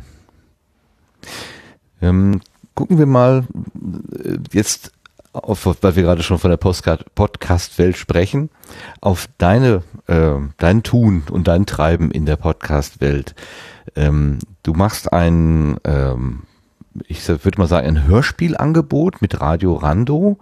Äh, ist es mit Hörspiel richtig beschrieben oder wie würdest du dieses Projekt beschreiben? Mit also, anderen Worten möglicherweise. Ich glaube, in der äh, in, in, in den USA äh, spricht man normalerweise von äh, Story-Driven Podcast. Das habe ich irgendwie jetzt vor kurzem gelernt. Ähm, es sind ja ges gescriptete, also ähm, Podcast mit einem Skript und äh, in meinem Fall eben Fiktion. Insofern, ja, ich glaube, der, der große Unterschied zum Hörspiel ist, dass, ähm, dass ein Podcast so ein Element von, von so eine gewisse Kontinuität hat, wie, wie, eine, wie eine Fernsehserie irgendwie. Also Serien, Seriencharakter sozusagen. Aber das haben ja Hörspiele auch. Wenn, wenn ich da so ein, sagen wir mal, einen Mehrteiler mir anhöre, Das, das alleine äh, das Eigentlich ma schon. macht noch nicht Ich so. glaube, der, ja. Äh, sorry, der Unterschied, äh, also ich, ich habe das immer bis jetzt so erlebt, dass ähm, ähm, ein Hörspiel äh, ist, ist sozusagen ein fertiges Produkt, ist ähm, eben, man hat mehrere Teile. Man kann, sie können auch natürlich, es, es, es gibt äh, Fälle, in denen die Teile hintereinander kommen, ähm, aber ähm, diese Idee, dass eben keine Ahnung, wie in einem im Fall einer Fernsehserie, ähm, äh, dass es eine, eine Staffel gibt, ähm, die einen Anfang und ein Ende hat und dann ähm, muss man auch eine gewisse, also muss die Geschichte geschlossen sein für diese, für diese bestimmte Zeit. Das lässt sich auch natürlich im Hörspiel machen, aber äh, ich, ich, ich war früher, also lange bevor ich Podcasts kennengelernt habe, war ich ähm, ein begeisterter ähm, Radiodramenhörer in Italien. Und ähm, ich fand, also bei dieser, bei diesen Radiodramen fand ich etwas, was ich dann später in Hörspielen nicht, ges- nicht, nicht mehr gespürt habe. Diese Warten auf die nächste Folge. Was wird passieren? Womit haben sich denn diese Radiodramen in Italien beschäftigt? Waren das dann eher so, ähm, sagen wir mal so, wie so Seifenopern, also wie die, die Verflechtungen zwischen äh, Mann und Frau und auch beko- kriegt sie ihn oder nicht? Beim nächsten Mal wird wird es aufgeklärt oder so? Oder was, was war Gegenstand des Dramas?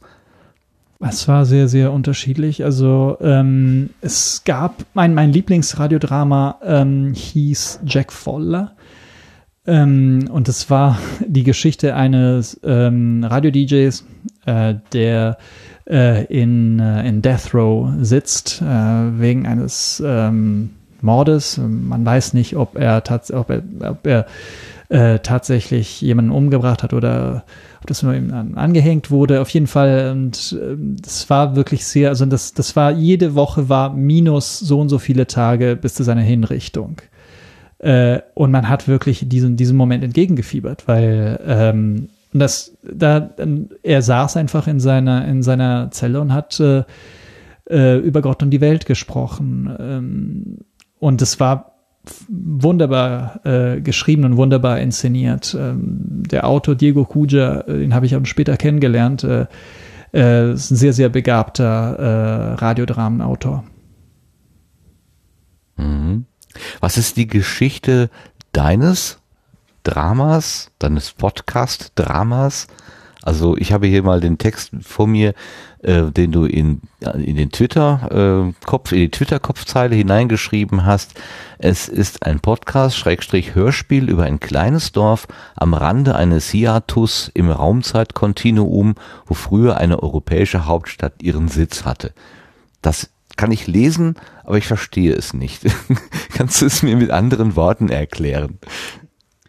Ähm, ja, also man soll sich vorstellen, ähm, ich weiß nicht jetzt, äh, wie viele von euch ähm, in einem in einem kleinen Dorf, sagen wir, in einem, äh, oder in einer kleinen Stadt leben. Ähm, und möglicherweise gibt es in einer gewissen Entfernung gibt's eine größere Stadt.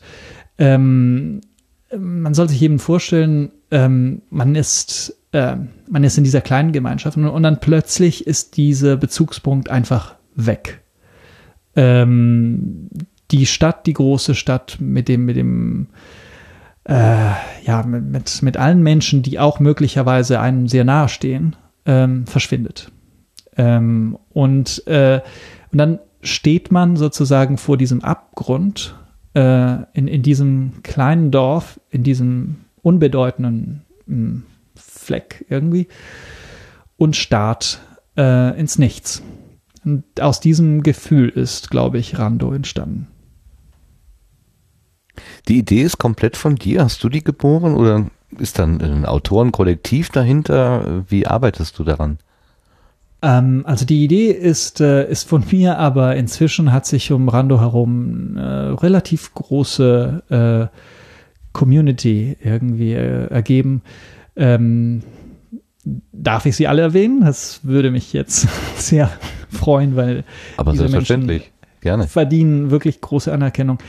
Also erstmal ähm, äh, der Lukas, Lukas Negroni, er äh, selber, also er ist auch Journalist ähm, und mit ihm haben wir die Geschichte zusammen entwickelt.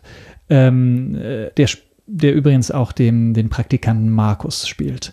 Dann gibt's ähm, äh, David Pechmann, a.k.a. H.K. DeWitt, ähm, der ist Drehbuchautor. Ähm, er hat auch ein bisschen äh, mitgeholfen, die Geschichte zu gestalten und er spielt den Kommissar Nordmann. Er ist, äh, also er gibt uns äh, immer wieder Ratschläge, wie wir eventuell, in welche Richtung die Geschichte gehen soll und so. Ähm, dann gibt's ähm, Alexander Donat, a.k.a. Flimmer. Das ist unser Musiker, der die ganze Musik für die zweite Staffel gemacht hat. Er ist ein, ja, er ist einfach der produktivste Mensch, den ich kenne. Er hat, glaube ich, sechs unterschiedliche Musikprojekte am Start momentan. Er hat allein für Rando hat er mehr als acht Stunden Musik produziert bis jetzt. Es ist wirklich sehr viel. Ähm, dann gibt's ähm, äh, Gianluca Romano, der die gesamte Grafik für Rando macht. Ähm, und äh, ich würde sagen auch Ulrike, die uns äh, wirklich äh, sehr geholfen hat, zumindest in der, in der Anfangsphase, ähm, ja, einfach nur die, die richtige Tipps gegeben hat, damit wir äh, ein bisschen äh, ja, selbstständiger werden, auch äh, technisch gesehen. Ulrike, was hast du denn gemacht da? Ähm, jetzt muss ich kurz ausholen, wie ich darauf gekommen bin. Ich wollte in der Bibliothek sitzen und an meiner Masterarbeit schreiben, habe prokrastiniert und dann flog mir äh, der Podcast ähm, bei Twitter vorbei. Und ähm, ich bin nur darauf angesprungen, äh, gesprungen, weil ich aus dem Radio, äh, Quatsch, aus dem Ükarando-Kreis komme und dachte, Radio Rando, äh, klingt wie meine Heimat. Äh, hab ihm gefolgt und dann kam gleich eine automatische Antwort mit Hey, hallo und äh, gerne Feedback. Und dann habe ich mich irgendwie nicht lumpen lassen und äh, gern gleich mal die große Keule rausgeholt und so noch ein bisschen äh, rumgefragt und ein bisschen Feedback gegeben und nochmal auf ein paar Community-Projekte verwiesen und nachher ähm, auch einen Paten organisiert über das äh, Podcast-Patinnen-Projekt, ähm, der dann geholfen hat, ähm, ich glaube, von einem Bezahlhoster zu wechseln auf äh, selbst gehostet, weil es da irgendwie auch nicht ganz so lief wie gewünscht. Und danach war ich eigentlich raus, aber irgendwie hört Fabi, Fabio nicht auf mir zu danken und ich weiß auch nicht warum. ah, genau, sorry, ich habe eine Person vergessen. Das ist äh, Patrick Pehl, der den, Pod, den Gott bewahre Podcast macht. Ähm, der ist unser äh, Podcast-Pate äh, der uns eben mit dem Hosting geholfen hat und äh, ähm, allgemein auch mit, äh, mit der neuen Webseite und so weiter. Ähm, ja, sorry, sorry. Das heißt aber, als äh, Ulrike sozusagen ihren Input gab, da gab es schon etwas. Es gab schon etwas zu hören. Also vielleicht auch für die Hörerinnen, Radio Rando ist im Moment in der dritten Staffel. Ähm, und ähm, gab es da schon die erste Staffel, bevor Ulrike eingeschritten ist? Oder wo, wo hat denn dieser Wechsel des Hosters zum Beispiel stattgefunden? Ähm, ja, die, die erste Staffel äh, gab es schon. Ähm, als ich die erste Staffel ähm, produziert habe, wusste ich gar nicht, dass es in Deutschland eine Podcast-Community gibt. Ähm, äh, ja, es, es, hört sich verrückt an, aber äh, ich habe einfach ähm, meinen Podcast hochgeladen ähm, ähm, und gedacht, ich bin der Einzige, der das Ding jetzt hier macht. Ähm, das ist, das ist sehr seltsam, weil ich meine, in, in dieser sehr vernetzten Welt äh, kann man möglicherweise mein Nachbar zwei Häuser weiter macht das genau das Gleiche, aber ich habe keine Ahnung, dass er das macht. Und dann irgendwann habe ich einen, äh, habe ich mir einen Twitter-Account organisiert und, äh, und dann habe ich einfach geschrieben, ja, ich habe einen Podcast und plötzlich gab es, keine Ahnung, weiß nicht wie viele Anfragen. Ach, was ist das? Und ah, hier sind wir alle. Hallo, wie geht's dir? Und so. Und äh, wow, ich bin endlich zu Hause.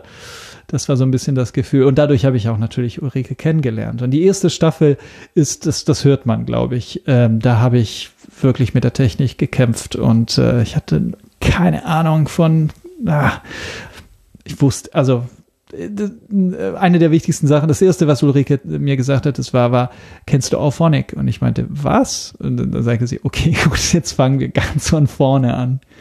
Aber meine erste Frage, eine meiner ersten Fragen war auch, ähm, weil Podcast-Patinnen richtet sich ja immer nur an nicht kommerzielle Projekte und du hattest gleich so trotzdem schon dieses voll krasse Artwork und das sah alles so professionell aus.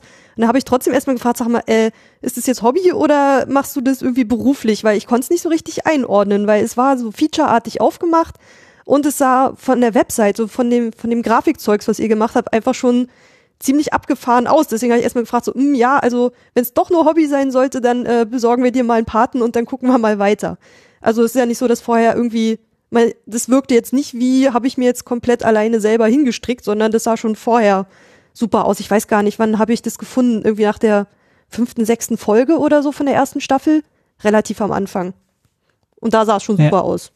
Ich glaube, äh, dafür muss ich wieder äh, Gianluca Romano danken, der, der unser Grafiker. Ähm, er ist ein Profi. Also äh, er, er hat es netterweise für uns jetzt so als Freund gemacht, aber ähm, er ist äh, er, seine seine äh, Kunst steckt hinter verschiedenen Computerspielen und so weiter. Ich leider kenne ich mich da überhaupt nicht aus. Er hat mir auch eine Liste irgendwann von allen Spielen, der aber mit Sicherheit, wenn ihr mal Computerspiele spielt, habt ihr irgendwann etwas von ihm gesehen. Er ist äh, Graphic Designer.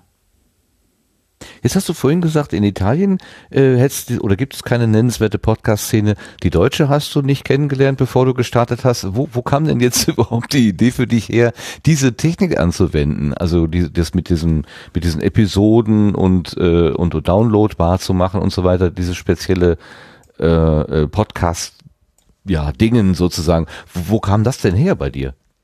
Naja, die einfache äh, Antwort lautet Welcome to Night Vale. Äh, das kennen, glaube ich, viele auch in Deutschland. Äh, das ist, ich glaube, momentan der bekannteste Story-Driven Podcast äh, weltweit. Ähm, für diejenigen, die das nicht kennen, es ist äh, sehr ähnlich wie Rando. Insofern muss ich auch zugeben, dass ich mir das, also auch die, die Geschichte äh, ein bisschen abgeguckt habe, zumindest das Setting. Äh, ein, die Geschichte eines kleinen Dorfes mit einem lokalen Radiosender. Äh, und die ganze Geschichte wird eben von dem, von dem DJ erzählt. Ähm, und im, im Fall von Welcome to Nightville äh, handelt es sich um, äh, ich würde sagen, so ein bisschen so ein, ähm, ein Ort, an dem praktisch alle Verschwörungstheorien und alle mögliche ähm, irgendwie übernatürliche Ereignisse äh, gleichzeitig äh, wahr sind und, und äh, das Leben der, dieser kleinen Community äh, prägen. Und das, das Schöne, das Wunderbare an diesem, an diesem Podcast ist die Tatsache, dass äh, das Ganze so erzählt wird, dass, als ob es eben Alltag wäre. Und das ist auch ein bisschen, ich glaube, in der ersten Staffel hört man das sehr. Ich versuchte genau so einen Effekt zu erzeugen. Ach, hier geht die Welt unter, aber hm, wir sind, wir bleiben ganz gechillt.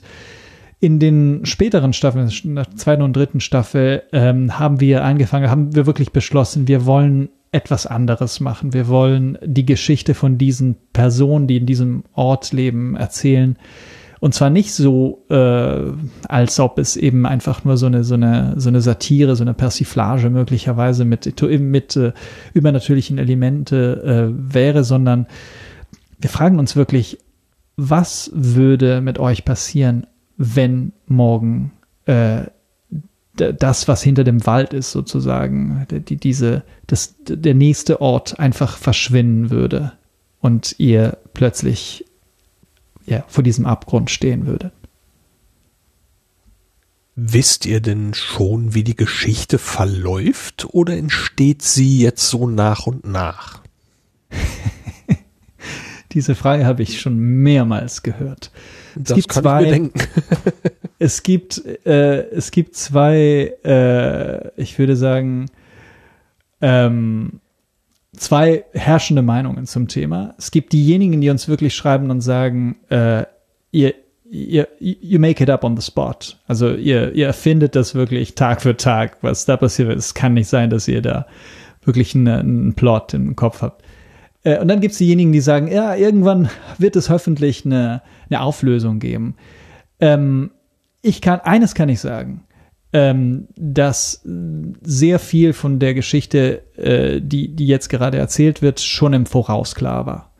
Ähm, einiges hat sich eben zum Beispiel die Tatsache, dass wir uns auf, ja, auf die Figuren ein bisschen mehr konzentrieren wollen, das, das hat sich dann im Laufe der, der, der, der Produktion dann ergeben. Aber ähm, was mit Rando passiert und was vor allem hinter Rando steckt, ähm, das ist, das war vom Anfang an klar. Und das ist momentan nur in meinem Kopf. Also äh, du selber hast in deinem Kopf also im Prinzip, du selbst weißt für die Geschichte, was das Ereignis war. Genau, ich weiß das. Okay, ja. da bin ich ja mal gespannt.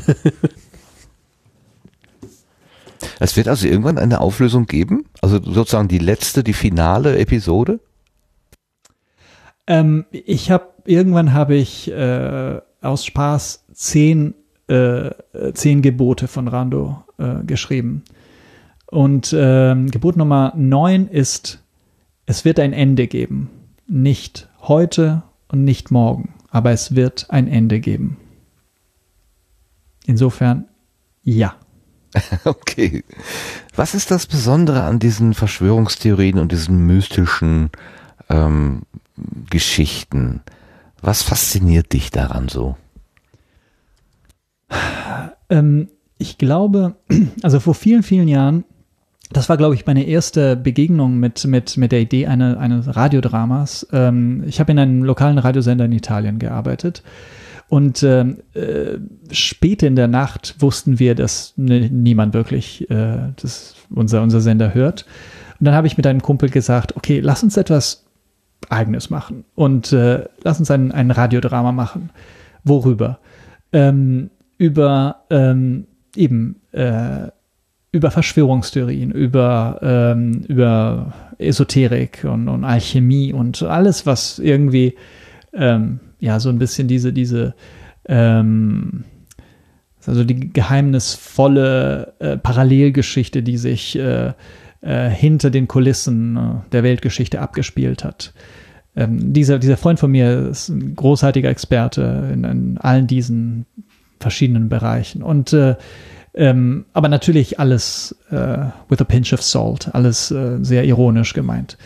Also wir sind, wir, wir glauben nicht an Verschwörungstheorien. Ich, ich bin selber Mitglied bei den Illuminati, äh, aber ich glaube nicht an solche Sachen.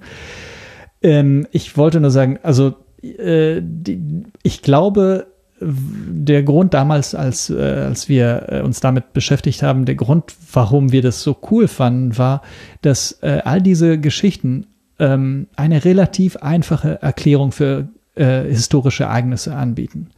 Äh, wenn man zum Beispiel, ähm, keine Ahnung, wenn man sich eben äh, eine Organisation vorstellt, die alle wichtigsten Ereignisse in der Menschengeschichte steuert, äh, wenn man sich vorstellt, dass es ein Gremium gibt, das entscheidet, äh, eben, äh, ob, ob die, die, die Börse morgen äh, gut gehen wird oder stürzen wird.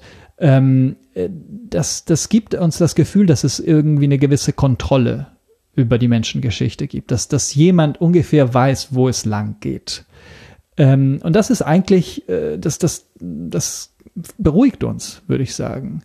Ähm, der Punkt ist, äh, wenn man sich geschichtliche Ereignisse äh, tatsächlich anschaut, also wenn man wirklich einfach nur äh, die, die reine Ereignisse beobachtet, stellt man fest, äh, dass niemand einen Plan hat. Also es ist sozusagen ein Wunsch, dass es überhaupt die Illuminati gibt oder, oder äh, die, die Freimaurer, die ähm, die große äh, geschichtliche Ereignisse steuern. Ähm, leider ist es so, dass we don't have a clue. Muss gerade unweigerlich an den Gottesbegriff denken. Das ist ja auch etwas für die gläubigen Menschen, die sagen, ja, mein, mein Schicksal wird geleitet. Also es gibt einen, einen übergeordneten Plan für mich und der kommt von Gott, Allah, Manitou, was weiß ich, wie, wie auch immer jetzt ähm, der jeweilige ähm, Überbau heißt. Aber äh, da äh, gibt es ja ganz viele, gerade Menschen, die sich für aufgeklärt halten, die sagen, nein, das kann überhaupt nicht sein, dass da irgendeine Macht wirkt. Ähm, und gleichzeitig habe ich das Gefühl gerade, ähm, dass man dann aber so eine, so einen Zirkel von irgendwelchen mächtigen, einflussreichen Menschen sich vorstellen kann, der dann doch dafür sorgt, dass morgen das Licht angeht und vielleicht die Börse nicht einstürzt. Ähm, das erscheint mir gerade ganz schwierig zu, irgendwie unter einen Hut zu bekommen. ist das, ist das die Suche nach dem, ja, nach Sicherheit? Also, aber es darf nicht Gott sein? Naja, also ich, ich weiß nicht, also das ist, äh, das ist jetzt wirklich eine ähm, sehr äh, theologische Frage, aber ähm, die Vorstellung, dass es eine übernatürliche, ähm, das ein, naja, eine Gottheit, ein, ein übernatürliches Wesen gibt, äh, äh, das eben unser aller Schicksal äh, bestimmt, ist natürlich, also es, das, das erfordert äh, ein, eine weitere höhere Abstraktion, als einfach zu denken, ah, siehst du, die Leute da hinten, die, die, keine Ahnung, die, die, die, die Geld haben und äh, die gewissermaßen mächtig aussehen, äh, die, die wissen schon, wo es lang geht. Also die, die werden dafür sorgen, dass, dass das Richtige dann passiert am Ende. Selbst wenn, also natürlich ist es gewissermaßen immer hm, äh, beunruhigend, weil die meisten Verschwörungstheorien basieren darauf, dass diese Menschen eigentlich äh, Eigeninteressen äh, verfolgen, beziehungsweise einen, ähm, einen großen Plan äh, haben, ähm, der möglicherweise, das zum Beispiel im Fall der, der, Frei, der äh, Freimaurer oder der, der, der ähm, Rosenkreuzler war es immer, ähm, eine bessere Menschheit zu erschaffen. Ähm, irgendwie waren die, also es war beunruhigend, was, was, was sie eigentlich trieben, aber sie hatten immer gewissermaßen positive Ziele im Sinn. Also es zeugt, glaube ich, für eine, eine gewisse, ja, also für, eine, für einen tiefen, tiefliegenden Wunsch, äh, dass sich doch alles am Ende zum Gute wendet, weil diese Menschen schon wissen werden, was, was, was richtig ist. Ja, da bleibt bei mir so ein Grundzweifel übrig. Ähm, allein schon, dass andere Leute definieren, was gut ist. Aber okay, ich verstehe jedenfalls, wie es funktioniert. Es muss mir ja auch nicht behagen. Also es erwartet ja keiner, ähm, dass das so ist. Ähm, äh, also wie bist du denn, also gut, du hast da dieses ähm, Beispiel gehabt, Welcome to Night Vale, warst begeisterter Hörer und hast dann für dich einfach beschlossen, ich möchte das auch machen. Ähm, jetzt hättest du das natürlich auch, gerade wenn du fünf Sprachen sprichst, in einer anderen als in der deutschen Sprache machen können. Warum hast du es denn ausgerechnet in dieser Sprache gemacht? Naja, zum einen, weil ich in Deutschland bin und zum anderen, weil ich glaube, diese Geschichte nur in Deutschland spielen könnte. Ähm, ich, also ich glaube, es gibt genügende Hinweise. Ich, okay, eine der, der Grundregeln ist, ähm, im, im gesamten ähm, Podcast wird das wird der Name Berlin nie erwähnt. Ähm, aber es ist schon klar, dass äh, die verschwundene Hauptstadt eigentlich Berlin ist. Und ähm, ich glaube, das würde mit einer anderen Hauptstadt eigentlich nicht so gut funktionieren. Äh, wenn ich mir zum Beispiel Rom vorstelle und äh, keine Ahnung, Leute in einem Vorort von Rom, da verschwindet äh, die Hauptstadt, die würden einfach möglicherweise einmal hinschauen und sagen, oh, guck mal, ist etwas weg. Und dann machen sie einfach ihr Ding weiter. Meinst du, die Italiener wären so abgebrüht? Also deine, äh, äh, ist das eine Erfahrung mit, mit italienischen Mitmenschen, dass sie so unbeeindruckbar sind von so großen Geschichten? Oh nee, sie sind beeindruckbar, aber äh, Rom ist, ist einfach ein Riesensumpf und äh, irgendwie, ich, ich, ich weiß nicht, also wenn man äh, ähm, die die, die Vorstellung, die der Durchschnitt der Italiener, die, der Durchschnitt Italiener von Rom hat, ist äh, meistens eben eine, ein, ein Riesenzirkus. Und äh, wenn, wenn Rom jetzt plötzlich mit diesem gesamten Block an Korruption, an, an, an ähm, ja, äh, Geld und äh, ich weiß nicht genau, also Sex und Macht und alles Mögliche, was man normalerweise, wenn, gut, äh, hab, habt äh, ihr zufällig den Film, ähm, ähm, Moment mal, ich muss mal kurz äh, zurückdenken von ähm, Sorrentino. Ähm, äh, La Grande Bellezza gesehen, die große Schönheit. Ich weiß nicht, wie der Film auf Deutsch übersetzt wurde. Also ich, ich muss sagen, nein. Big Beauty, nein. oder?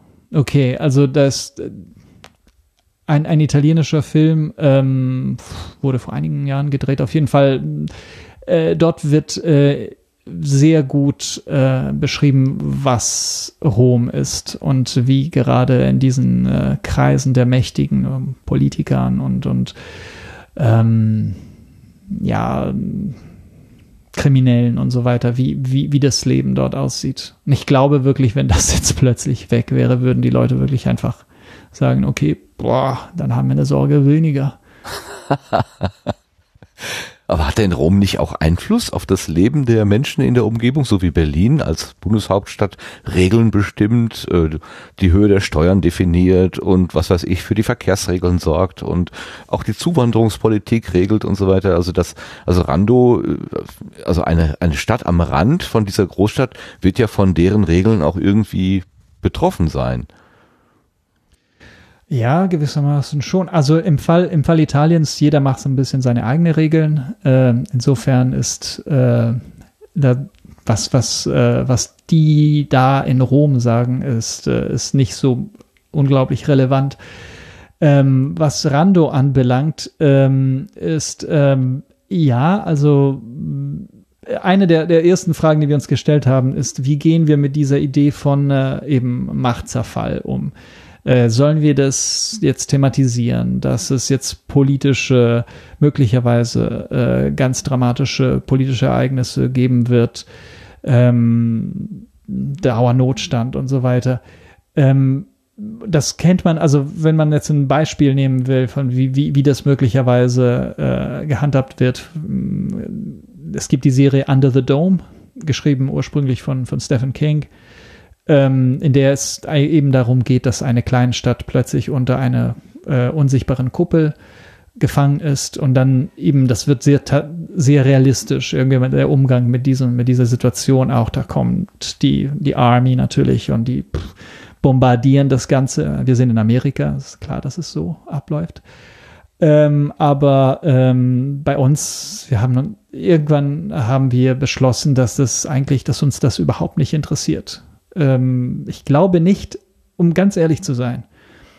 Ähm, äh, eine, äh, ich, eine dieser, eine der Gedanken, äh, die mir dabei eingefallen sind, als ich dieses Interview mit, mit dieser äh, Überlebende von, aus Hiroshima gemacht habe, war, wie konnte diese Person weiterleben, nachdem das passiert ist? Also es war jetzt am Ende des Krieges, das heißt, ihr Leben war wirklich, also an der Stelle und ich habe sie auch gefragt, was, wie, wie kann man einfach weiterleben? Und sie meinte, ja, was sollte man sonst tun? Es, man, ja, eine Stunde nachdem das passiert ist, äh, man musste Menschen versorgen, man, man musste weiter gucken. Irgendwie, das ist, das ist stimmt. Und dann, keine Ahnung, dann macht man die Wäsche und dann kocht man und dann, dann geht's weiter. Und das war auch ein bisschen mein Gefühl. Ähm, daraus ein Riesenereignis zu machen, macht keinen Sinn, was, weil in der Regel, wenn sowas passiert, geht das Leben einfach weiter. Kann ich mir gut vorstellen, ja. Sind denn, ist denn jetzt zwischen erster, zweiter und dritter Staffel in dem Gesprächsfaden, äh, in dem Erzählfaden irgendwie ein Unterschied? Also ich frage ein bisschen, weil ich was weiß, nämlich die dritte Staffel gestaltet sich anders, da tauchen plötzlich neue Gestalten auf. Ähm, ich habe den Johannes von Puerto Partida äh, dabei gehört, ich habe den äh, Budler gehört, der irgendwas erzählt hat. Das schien aus der üblichen Erzählart und Weise herauszubrechen. Machen wir es mal ein bisschen größer. Welchen Erzählstil versuchst du zu verfolgen und wie löst sich das dann zum Beispiel in der dritten Staffel auf? Ähm, also ähm, in, als wir angefangen haben, über die dritte Staffel nachzudenken, ähm, ist uns irgendwie klar geworden, dass, äh, dass so ein bisschen äh, das Aha-Effekt vom Anfang jetzt inzwischen nicht mehr so präsent ist. Ähm, dann haben wir überlegt, wie, wie können wir wie können wir diese ganze Erzählung ein bisschen anders strukturieren? Und äh, mir ist eingefallen, und ich ich, was ich an der deutschen Podcast-Szene so toll finde, ist die Tatsache, dass das eben, das fühlt sich wirklich wie eine Gemeinschaft an. Und äh, da habe ich mehrere Leute kennengelernt und äh, fand sie alle sehr spannend und alles, was sie in ihren Podcasts erzählen, ist, ist auch sehr, sehr interessant. Und dann habe ich gedacht, wie wäre es, wenn diese Menschen dann unterschiedliche Aspekte äh, dieser Geschichte erzählen würden. Und dann habe ich praktisch eine Rahmengeschichte entwickelt, die jetzt von den anderen Podcasts äh, erzählt werden. Nächste Woche ist übrigens Ulrike dran. Ähm, sie hat eine grandiose Arbeit gemacht. Ich kann nur sagen, das, das wird auf jeden Fall eine der schönsten Folgen der Staffel sein. Du bist ähm, furchtbar. das ist die Wahrheit, einfach.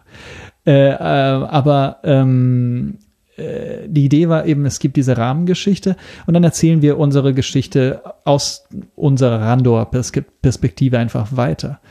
Und die Rahmengeschichte, ähm, die bietet sozusagen Einblicke in, ähm, sagen wir, in die, in der kosmischen Entstehung von Rando. Und wir sind jetzt bei der elften Folge, äh, das heißt nächstes zwölfte und dann 13. Folge ist Staffelfinale und dann gibt es die Auflösung, zumindest für diese Staffel. Ah, ich wollte gerade schon fragen, ist es dann zu Ende? Nein, dann geht es noch weiter. Naja, ähm, um ganz ehrlich zu sein, das Thema Auflösung ähm, beschäftigt uns sehr, äh, weil wir eben immer wieder diese Fragen kriegen. Aber also wisst ihr überhaupt, was passieren soll? Ähm, und ich, irgendwann musste ich dran denken, dass es, es ist interessant, wie, wie, wie sehr wir uns nach Auflösung sehnen. Ähm, allgemein, ich keine Ahnung, jetzt äh, Beispiel, typisches Beispiel ist Lost. Alle sehr Ich, ich wollte es gerade sagen, ich habe es zwar nie selber gesehen, aber ich habe von vielen Leuten die Enttäuschung äh, gehört, äh, weil die Auflösung so so billig dahergekommen ist. Also man ist wirklich, äh, man hätte mit mehr gerechnet sozusagen. Aber erzähl bitte. Na genau, also der, das Problem ist, ähm, es, es ist fast unmöglich, äh, eine, eine ähm, Auflösung zu haben, die alle gleichzeitig zufriedenstellt. Ähm, gerade wenn man eben, äh, naja, gerade wenn man so viel mit Atmosphäre arbeitet. Ähm, und dann ist mir einfach eingefallen, äh, in, in, im, im Real Life äh, ist das Thema Auflösung äh, überhaupt kein Thema. Wir, wir fragen uns nicht, wie hängen alle diese Ereignisse zusammen. Ich bin jetzt Journalist geworden, weil ich, keine Ahnung, vor einigen Jahren äh, im No-Theater gespielt habe. Das passt überhaupt nicht zusammen. Wo ist die Auflösung? Wo ist, wo ist mein, mein Staffelfinale, wo eben sich plötzlich herausstellt, dass eigentlich ein von den, keine Ahnung, von den Leuten im Publikum damals beim No ein Journalist beim Spiegel war, der mich dann erkannt hat. Das ist nicht nötig, weil das Leben funktioniert eben nicht so. Und, ähm, und dann musste ich auch an, an was David Lynch sagt. Das, ist eine, eine der anderen großen Bezugspunkte, Twin Peaks natürlich. Äh, und David Lynch wurde auch immer wieder gefragt, ja, was bedeutet das? Was, was, was willst du damit sagen? Und er meinte, äh, die Arbeit eines Künstlers ist nicht Sachen zu erklären. Es ist einfach Sachen äh, entstehen zu lassen, zu erschaffen nicht zu erklären. Bist du Künstler? Bist du Erzählkünstler? Würdest du das annehmen als Etikett? Ja, gerne, weil ich, äh, keine Ahnung, die ganze Zeit schwarz trage und äh, äh, Nelkenzigaretten rauche. Und das macht mich automatisch zum Künstler. Nein, keine Ahnung. Ich glaube, jeder, jeder, der sagt, äh, er sei ein Künstler, der von sich sagt, ich, ich, äh, ich bin Künstler, äh, ähm, ich weiß nicht, da kann man die Person, kann man die Person noch ernst nehmen irgendwie? Da hat ein, ein italienischer Liedermacher, Fabrizio De André, mal gesagt, äh, wer nach 18 noch Gedichte schreibt, äh, ist entweder ein Dichter oder ein Vollidiot. Und ich bin ein Dichter. Und na, natürlich ist so die Ironie ist, dass er meinte, er ist ein Vollidiot. Äh, äh, der Punkt ist, das, das, das glaube ich, das kann jeder, das, niemand kann das wirklich von sich sagen. Ja, ich bin Künstler und mache Kunst. Okay, aber was ist denn deine, dein innerer Antrieb? Warum machst du das überhaupt? Ich würde sagen, weil ähm, wenn ich aus meiner Tür gehe ähm, und die Wälder anschaue, die wirklich hier in unmittelbarer Nähe sind und einfach nur die, die Spitzen der Bäume sehe. Und im Hintergrund ist meistens, also der Himmel ist schon ziemlich gräulich. Also gerade in dieser, in dieser Jahreszeit, ähm, ich mich immer, immer fragen muss, was wäre, wenn hinter diesen, diesen Baumspitzen nichts wäre? Was wäre, wenn das das Ende wäre? Ähm, ich glaube, dass es einfach nur, das, das kam aus einem Reflex irgendwie. Ähm, dieser, ich weiß nicht, sich wahrscheinlich auch zu wünschen, dass ich habe jetzt ein geregeltes Leben, einen Job, eine Familie und so weiter. Aber was wäre, wenn plötzlich dort eine Linie wäre und dann dahinter nichts, was würde das für mein Leben bedeuten? Also aus diesem Gedanken, ähm, ich weiß nicht, ich glaube, es war so eine, so eine, so eine Fluchtvorstellung. Äh, ich, ich gehe einfach, ich, ich, ich gehe über diese, diese Linie, ich gehe über dieses Sperrgebiet und schaue mir an, was es auf der anderen Seite gibt. Mhm. Wie entsteht denn so eine klassische Folge, eine Episode? Also jetzt haben wir gerade gehört, nächste Woche macht ähm, Ulrike eine Episode. Ich habe ja zwei andere Namen auch schon genannt, die Episoden gemacht haben, aber das sind ja, glaube ich, eher so, sagen wir mal, Sonderfälle in Anführungszeichen. Die, die, die, ähm, die typische Episode beginnt ja damit, dass Fink, der Erzähler, den du darstellst, ähm, eine Geschichte erzählt, tatsächlich. Es ist aber garniert mit viel Musik. Ähm, es ist, man hat auch den Eindruck, dass die Musik und der Text in, irgendwie interagieren. Ähm, das ist nicht ganz nebeneinander, also das, das steht schon in Beziehung zueinander. Ähm, da steckt ja ganz viel Anpassung, Zuschneiderei, äh, viel Arbeit oder entweder ist es so geplant und dein Komponist hat die Musik dafür gemacht oder du hast die Musik genommen und sie so angepasst oder den Text auf die Musik geschrieben. Also wie, wie, wie ist der Produktionsprozess? Wie geht das? Ähm, also ähm, in meinem vorherigen Leben äh, war ich unter anderem auch ähm, so zwischendurch, na, ich würde jetzt nicht sagen Musiker, weil wir da haben wir ein Problem wie mit Künstler. Ich habe Gitarre gespielt und ähm, habe Lieder gesungen und ähm, paar Platten aufgenommen. In Italien, auf Italienisch. Und da habe ich. Kann man die heute noch kaufen? Bei eBay ähm, äh, oder bei, bei, bei hier, wo auch immer, im Internet? Ich glaube, also die, die alten, ganz alten Sachen sind, glaube ich, schon längst vergriffen. Also die, die gibt's nicht mehr. Ich hatte, also die hatte eine Band namens Bededeum und sie, wir haben damals haben so ein bisschen ähm, äh, Akustik, Folk, keine Ahnung. Das, ähm, das war so ähm, eben sowas, was man in der Jugend so macht. Äh, aber das Gute war, dass ich mich damals mit, äh, mit äh, Audiotechnik angefreundet habe und auch mit Aufnahmeprogrammen. Äh, eigentlich mit dem gleichen Programm, den ich, das ich jetzt auch immer noch benutze, und zwar Audacity. Ähm, und äh, deshalb habe ich damals schon gesehen, dass es man muss einfach eine Grundstruktur haben, normalerweise Gitarre und Gesang, und dann spielt man weiter damit. Und das das ist genau das, was ich jetzt für, für Rando mache. Ähm, ich habe sozusagen jetzt eine, eine ähm, naja, eine, eine, eine, einen Sprechertext normalerweise oder mehrere, auch wenn zum Beispiel auch wenn mehrere Stimmen dabei sind. Ähm, und dann versuche ich die verschiedenen anderen Elemente, ähm, also Soundeffekte oder, oder eben Musik anzupassen. Und äh, da muss ich sagen, Flimmer, also der, der Alexander, der, der die Musik macht, äh, ist einfach, er ist unglaublich, weil er hört den Sprechertext einmal und er improvisiert dann ein komplettes Musikstück, während äh, der Sprechertext spielt. Er hört es einmal und dann spielt es einfach ein und dann ist es fertig. Er, er kann wirklich innerhalb von anderthalb Stunden eine Folge komplett vertonen. Ja, es gibt so geniale Menschen. Toll. Wirklich toll. Äh, sitzt der auch in Berlin oder ist das so eine Produktion, die irgendwie verteilt äh, stattfindet? Königs Wusterhausen. Also er ist ein Brandenburger. Okay. Aber ihr sitzt dann, sitzt ihr in einem Zimmer, während du sprichst, spricht er das, spielt er das ein oder? Nein, nein, nein. Sprichst, wir, sprichst du es erst ein und äh, gibst ihm dann das Soundfile und er begleitet das dann im Nach genau. nachträglich. Oh ja die, die Files, ich kriege Files immer wieder von verschiedenen, äh, von verschiedenen Seiten. Es ist nur sehr selten passiert, dass wir wirklich eine Live-Aufnahme gemacht haben mit, mit mehreren Sprechern und so. Das, das finde ich sehr schade, weil natürlich ähm, würde das, äh, es ist, ja, es wäre wünschenswert, dass man wirklich so Szenen nachinszenieren könnte, wie man das von einigen sehr schönen Podcasts kennt. Weiß nicht, The Truth zum Beispiel in Amerika macht grandiose Produktion, genau wirklich alles immer äh, on spot.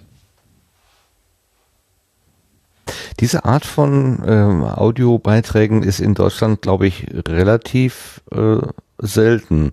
Äh, kennst du noch andere Produktionen, die so arbeiten?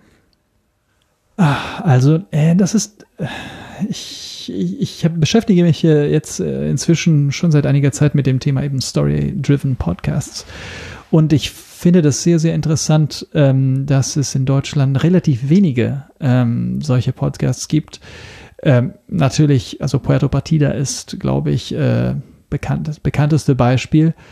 Ähm, und äh, da ist aber auch natürlich ein Element, ein besonderes Element, also Spiel eben. Etwas, was man, glaube ich, in dieser Form auch, keine Ahnung, ob es sowas in, in anderen Ländern gibt, aber das fand ich wirklich äh, sehr, sehr neu. Und dann gibt's die, die Geschichtenkapsel. Sie machen inzwischen immer mehr Hörspiele. Zum Beispiel, äh, vor kurzem haben sie jetzt äh, ein Hörspiel namens Pyjama ähm, herausgebracht. Äh, großartige Produktion, sehr, sehr gut gemacht. Ich glaube, die Produktion ist von Team Süß, ähm, geschrieben von, von Kaidu. Ähm, ganz toll. Ähm, aber ähm, es ist, ähm, naja, eben, es ist sehr aufwendig, äh, eine, eine derartige Produktion zusammenzustellen. Ähm, es gibt in der Schweiz gibt's einen, ähm, einen weiteren deutschsprachigen Podcast, eben auch über Kurzgeschichten äh, namens Clue Writing. Äh, die waren auch bei uns äh, zu Gast. Ähm, aber ich glaube nicht, dass das, also ich kann mir, ich kann mir genau vorstellen, warum weil es einfach wirklich sehr, sehr schwierig ist, ähm, diese Art ähm, Audioprodukt irgendwie zu entwickeln. Das kann ich mir auch inzwischen vorstellen, dass das wirklich schwierig ist, äh, diese, diese, also einerseits diese Idee, den, den Erzählpfad zu haben und es aber auch dann auf die Art und Weise halt produzieren zu können.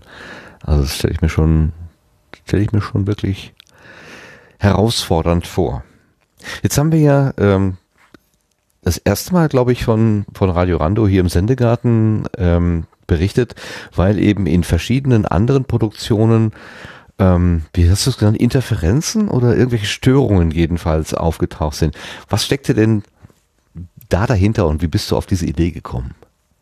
Ähm, ja, ähm, ich kann jetzt inzwischen, glaube ich, zugeben, ja gut, äh, das, das waren wir, haben, glaube ich, inzwischen alle verstanden.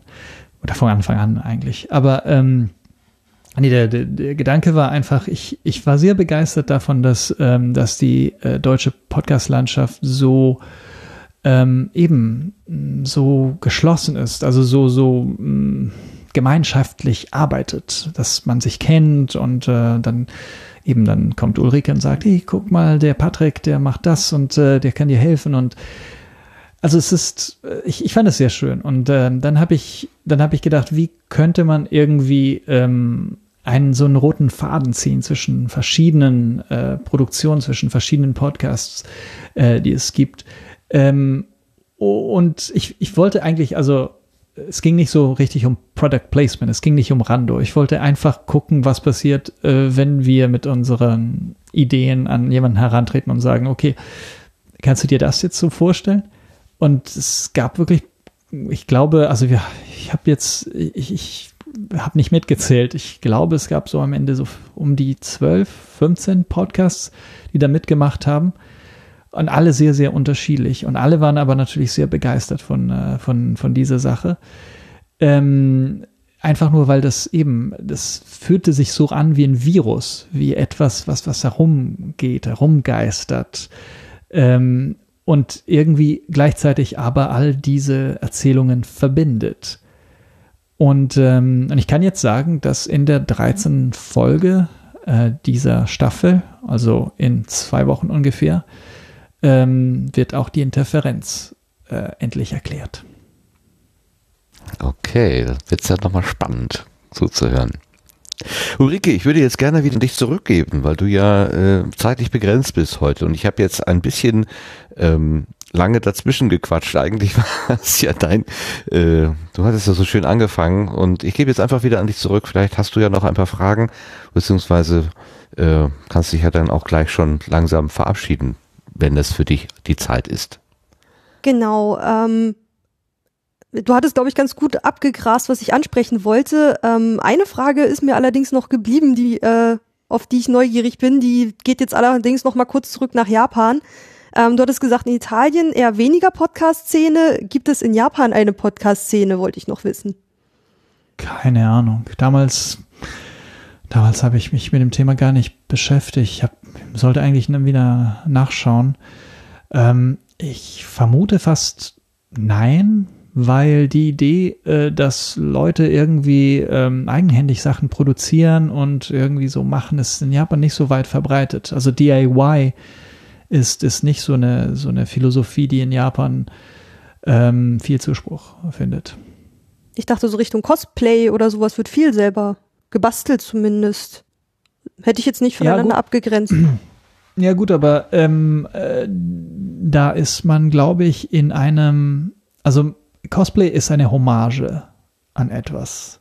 Und da sind Japaner, also die sind, wenn sie sich etwas für etwas begeistern, dann begeistern sie sich tatsächlich dafür.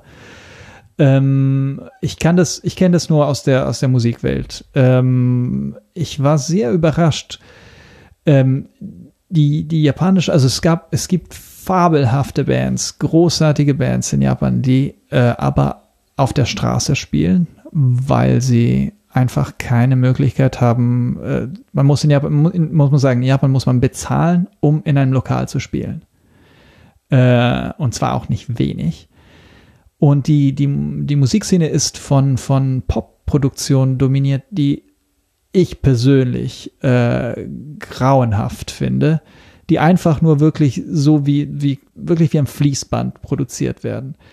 Ähm, und also ich, ich kenne, es gibt Leute, die wirklich so J-Pop äh, ähm, Fans sind, aber ich kann mir sowas wirklich nicht vorstellen. Und genau, ich würde genau die gleiche ähm, Schwierigkeiten auch bei, bei Podcasts vermuten, weil äh, der Punkt ist, in Japan ähm, ist, ist Eigeninitiative eigentlich nicht besonders ähm, wünschenswert. Es gibt einen sehr schönen japanischen Spruch, Deteiru kui wa utareru.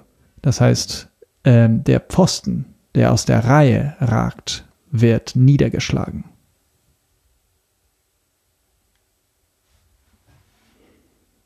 Okay. Nicht die besten Startbedingungen, um äh, ein kleines Hobbyprojekt in den Äther zu blasen. Ähm, hat, haben die anderen Gartenzwerge noch, noch eine Frage zu Radio Rando, dass wir noch mal kurz äh, den Sack zumachen? Ich hatte eine ganze Liste und ihr habt alles. Tatsächlich konnte eine Frage nach der anderen von meinem Zettel wegstreichen und äh, Mir auch tatsächlich so. habe ich so keine Fragen mehr offen. Ja, ich Ich hätte noch eine Frage an dich, Lars. Wie bist du denn damals darauf gekommen, dass diese Interferenzen mit Radio Rando zusammenhängen könnten? Das war ganz trivial. Äh, und zwar gab es von, äh, gab es im Sendegate äh, eine, eine Anfrage. Ich hatte gerade auch im, im Chat den, Twit äh, den, das Ding schon mal reingepackt. Ähm, ich mache das gerade noch mal auf. Cross-Podcast-Experiment Radio Rando vom 23. Juni.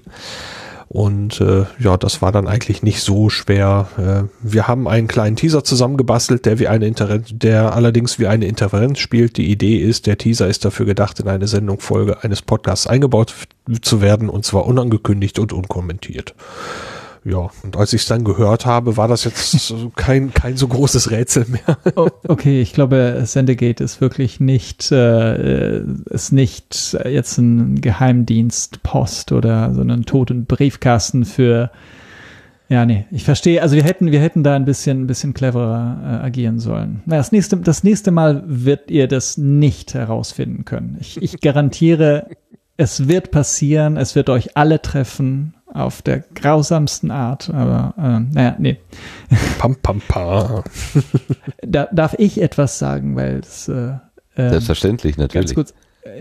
Äh, also ich wollte mich erstmal wirklich ganz äh, herzlich bedanken für die für die Gelegenheit äh, hier zu sprechen. Es ist das erste Mal, das erste Mal, dass ich ähm, wirklich so ausführlich über diese ähm, ja über dieses Leidenschaftsprojekt sprechen kann, ähm, weil ich weiß nicht, ich hatte bis jetzt hatte ich keine Gelegenheit oder niemand hat mich wirklich gefragt, sagen wir so.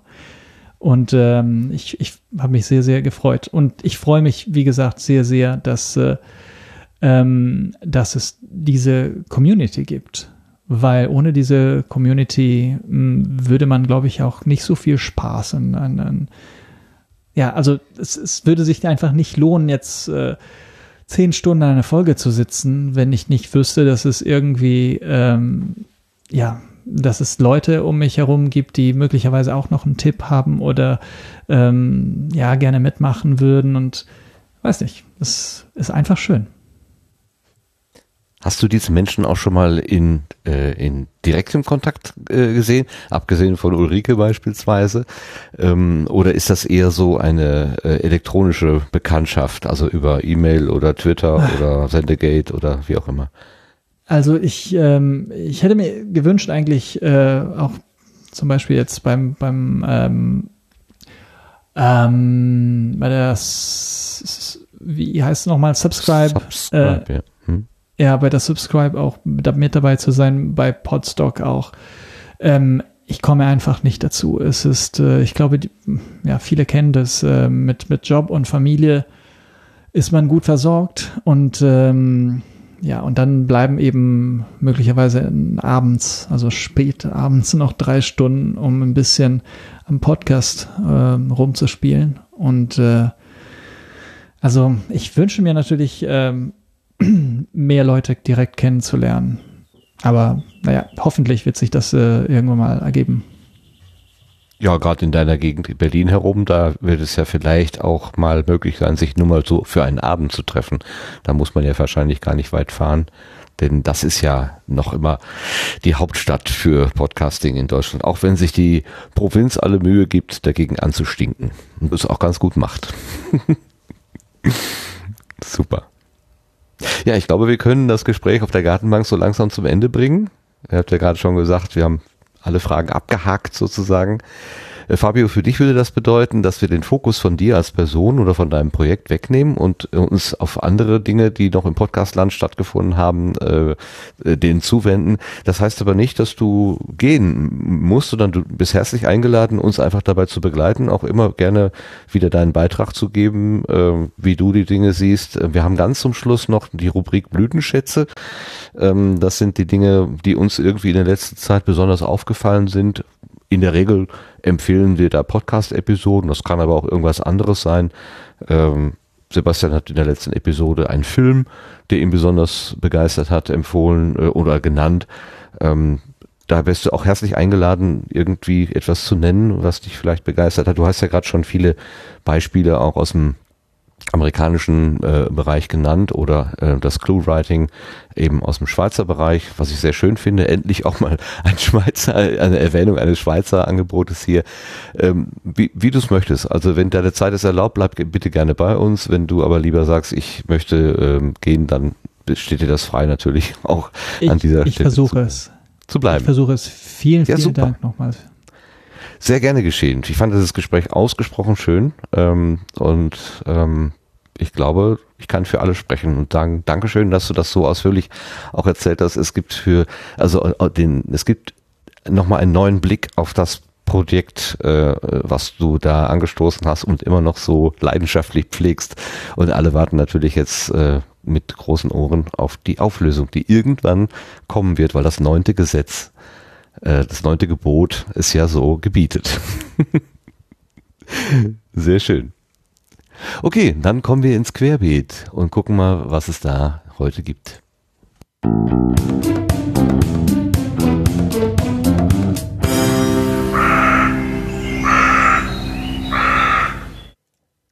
So, die Liste im Querbeet ist normalerweise ja immer ganz lang mit viel Technikthemen und so weiter, aber diesmal ist sie etwas kürzer und hat mehr so, ähm, sagen wir mal, Community-Themen. Aber wir fangen mit einer, ähm, mit einer doch quasi technischen Idee an, äh, die sich anschließt an unsere letzte Episode, an die 37.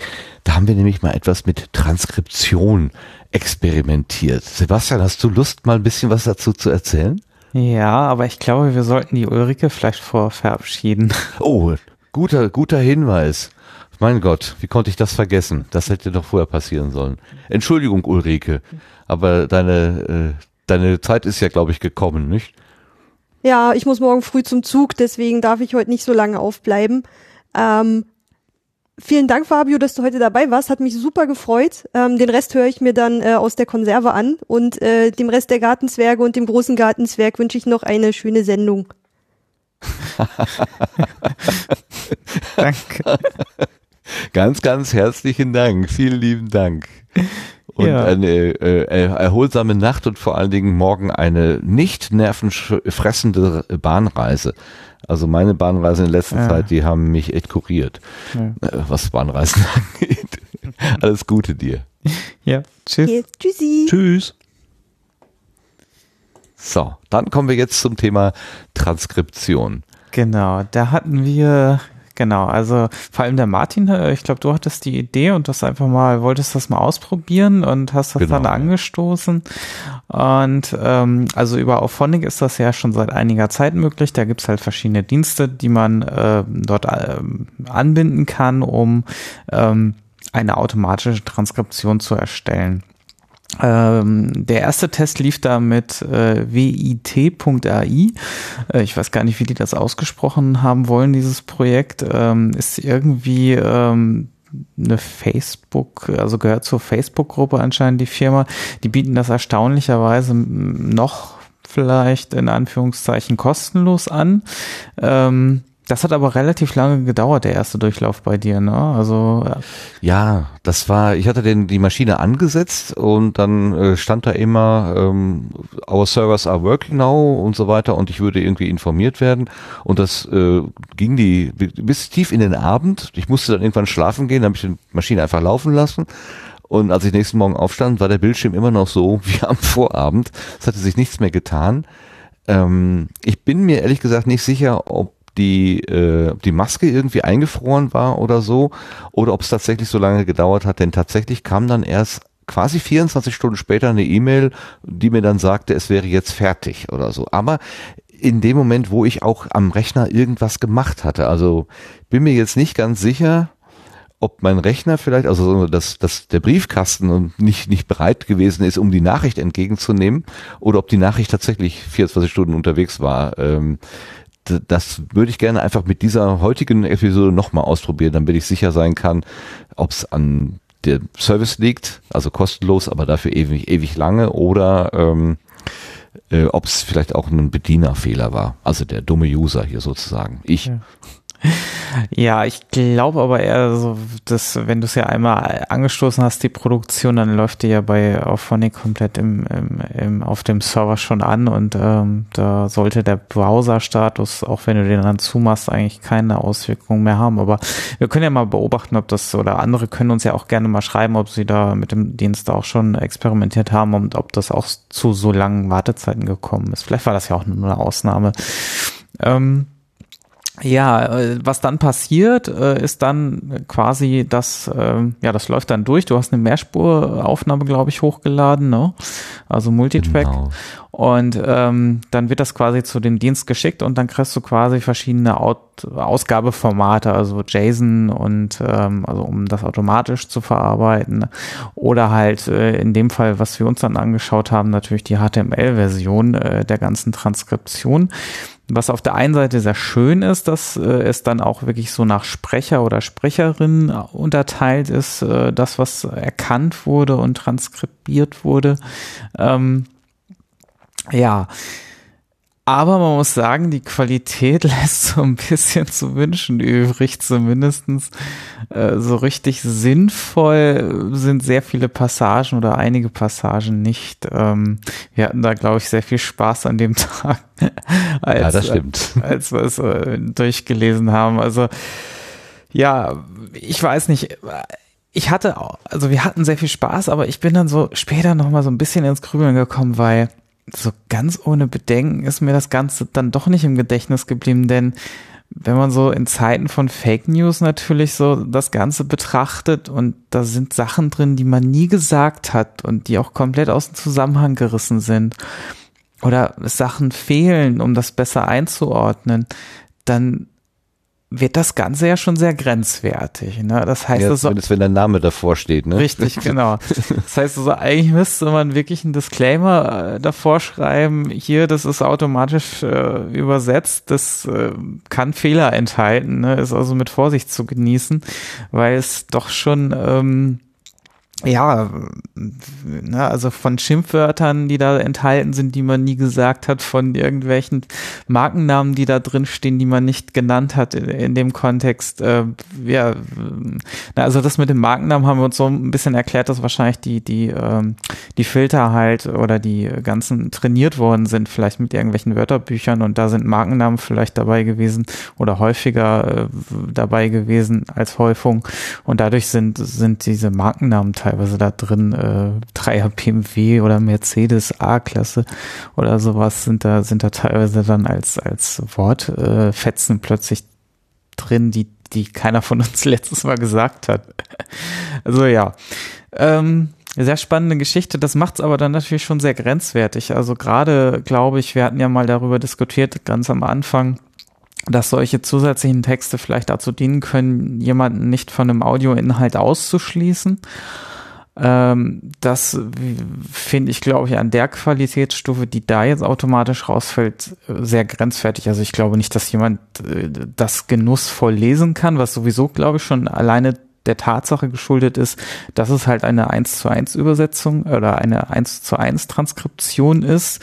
Wir sprechen ja anders, als wenn wir jetzt wirklich einen Text schreiben würden, den jemand liest.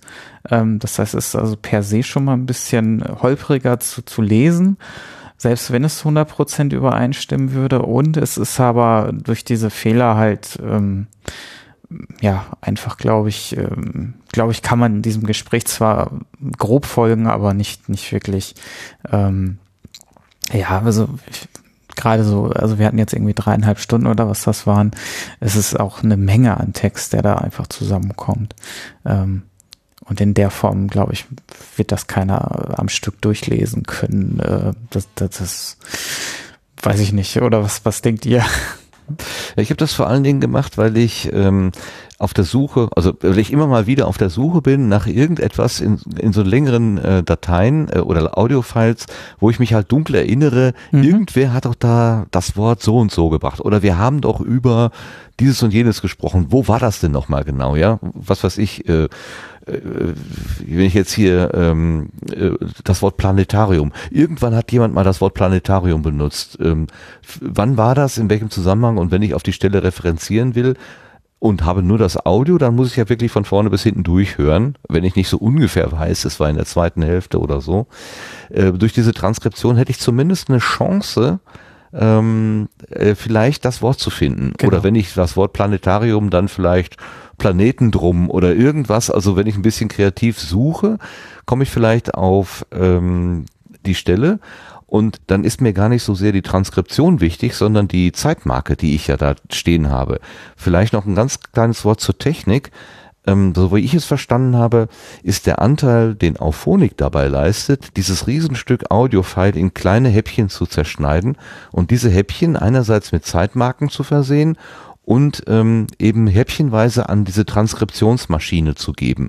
Denn die Transkriptionsmaschine an sich, die nimmt ja nur Audio entgegen und macht da Worte draus. Also äh, dieses ganze hübsche Aufbereiten, so dass es wirklich so aussieht wie ein geschriebenes Stück Skript äh, vom Theater oder so. Also vorne steht der Sprechername, Doppelpunkt und dann, was er halt gesagt hat. Und dann gibt's den nächsten Absatz, der nächste Sprecher, wieder einen ganzen Absatz. Diese ganze Formatierung und diese Verse das Versehen mit Zeitmarken, das ist das, was auf, das ist das, was Auphonic leistet. Und irgendwann wird diese Dienstleistung von Auphonic wahrscheinlich auch kostenpflichtig sein. Im Moment ist das die Beta-Phase und deswegen wird es von Auphonic kostenlos äh, zur Verfügung gestellt. Dahinter steht dann nochmal die Erkennungsmaschine, genau diese WIE AI oder wir werden gleich erzählen, dass wir auch noch eine zweite benutzt haben.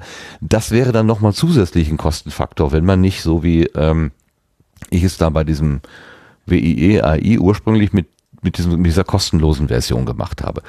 Was da jetzt genau mit passiert und warum die das kostenlos anbieten, kann man natürlich auch spekulieren. Ähm, vielleicht müssen die auch ihr System noch trainieren. Ja.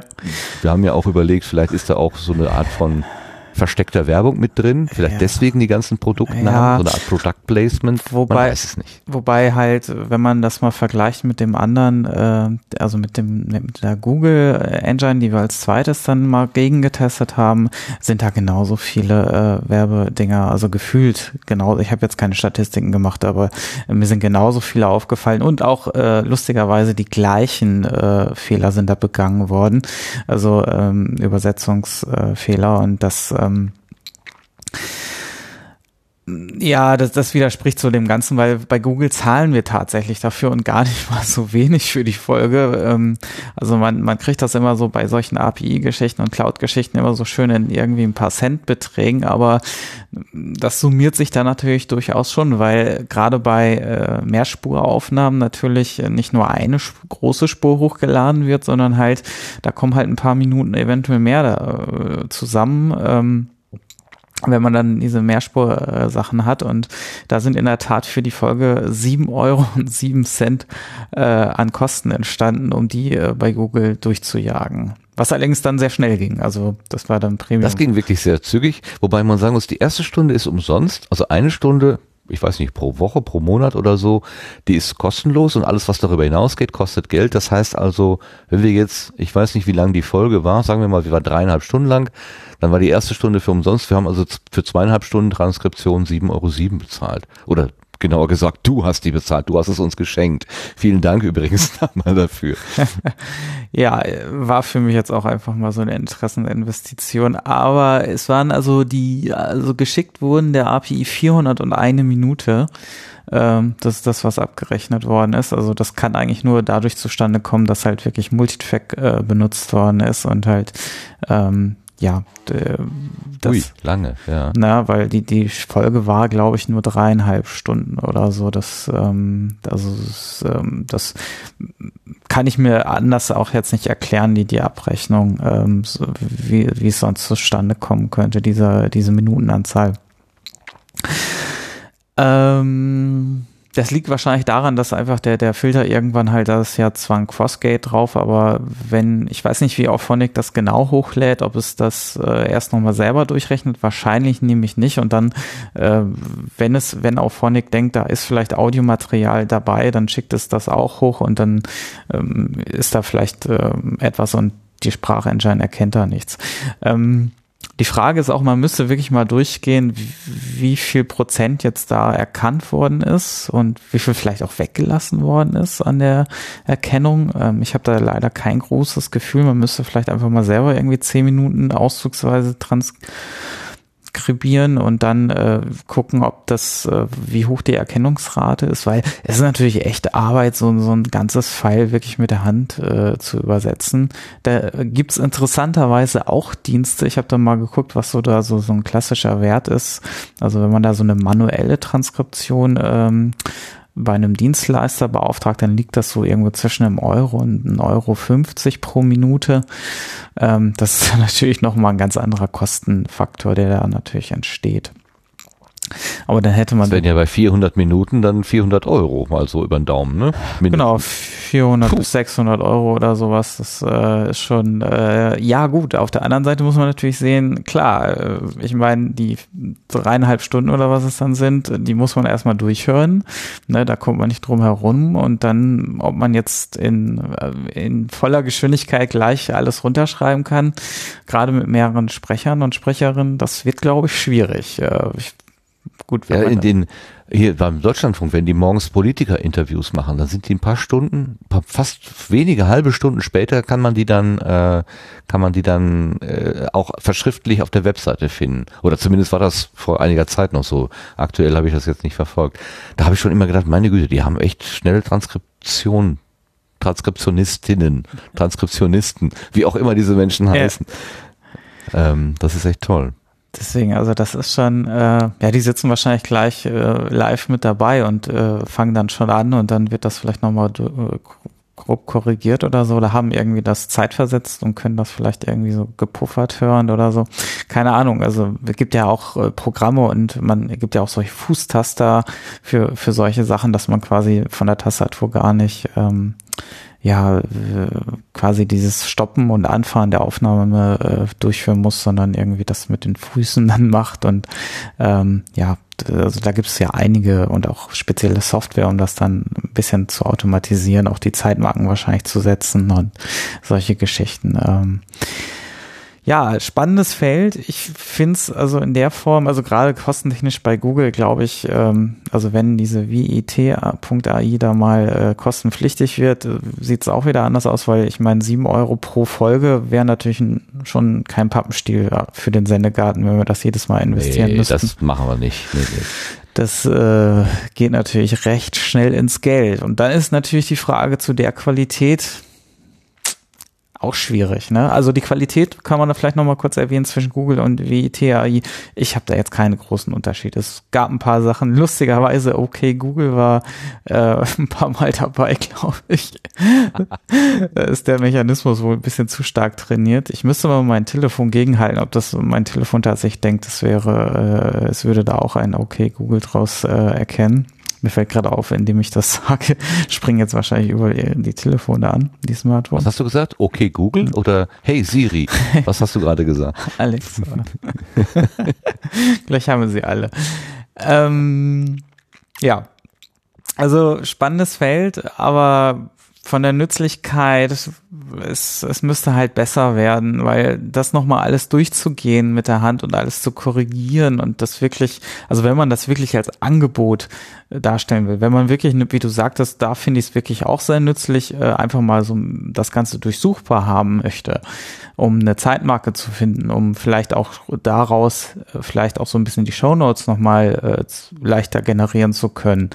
Ähm, auszugsweise oder sowas. Das denke ich, kann ich mir sehr gut vorstellen. Aber jetzt das Ganze so zu nehmen und auf die Webseite zu packen, ist, glaube ich, in der Qualität einfach ähm, einfach noch nicht drin. Also Nein, das haben wir testweise gemacht. Also in den Shownotes zur S, äh, zum Sendegarten 37 sind beide Varianten drin äh, kann man sich das, das HTML-File, also das für Menschen gemachte File, kann man sich da angucken und äh, sich ein bisschen schief lachen.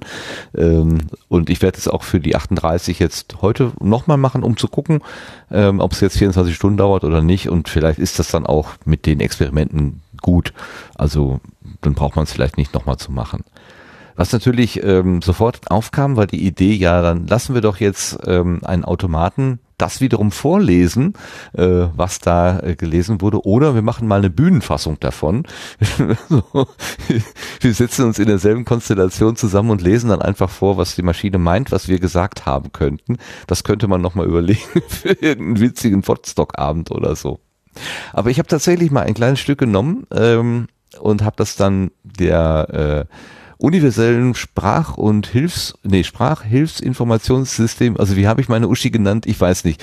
Ähm, das ist jetzt nicht Siri, das ist ein anderes äh, Sprachprogramm und hören wir einfach mal rein, was, ähm, was die, das Ergebnis schlussendlich ist.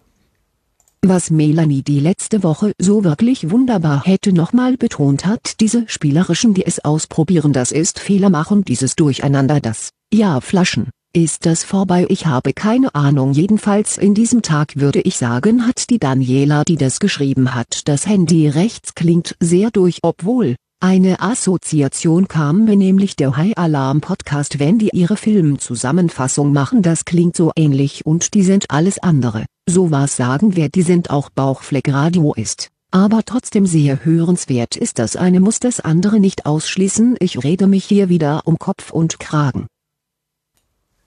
Sehr schön. Achso, jetzt könnte man natürlich noch die Kuh spielen lassen und dann ist die Frage, wer ist oder was ist Bauchfleck? Ich habe nicht die leiste Ahnung, wo dieses Wort herkommen könnte.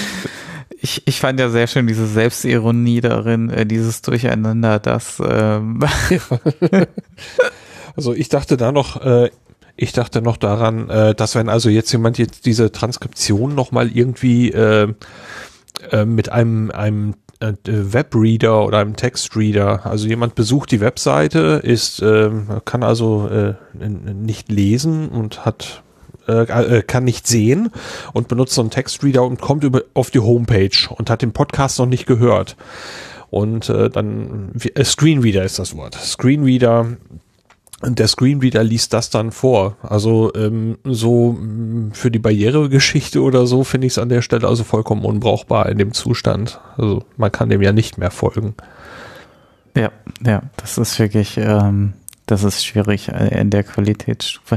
Was ich mich auch noch gefragt habe, ist es eine Hilfe, wenn man jetzt wirklich dann nochmal manuell durchgeht oder wäre es einfacher? Also da müssen wir mal jemanden oder so fragen, der da, der es beruflich vielleicht macht, ob das eine Hilfe ist oder das Korrigieren dieser automatischen Transkription mehr Arbeit ist, als es selber irgendwie schnell zu transkribieren. Ne? Ja, ist schwer zu sagen. Also manchmal ist ja ähm, das Reparieren echt aufwendiger, als es von vornherein nochmal sauber richtig machen.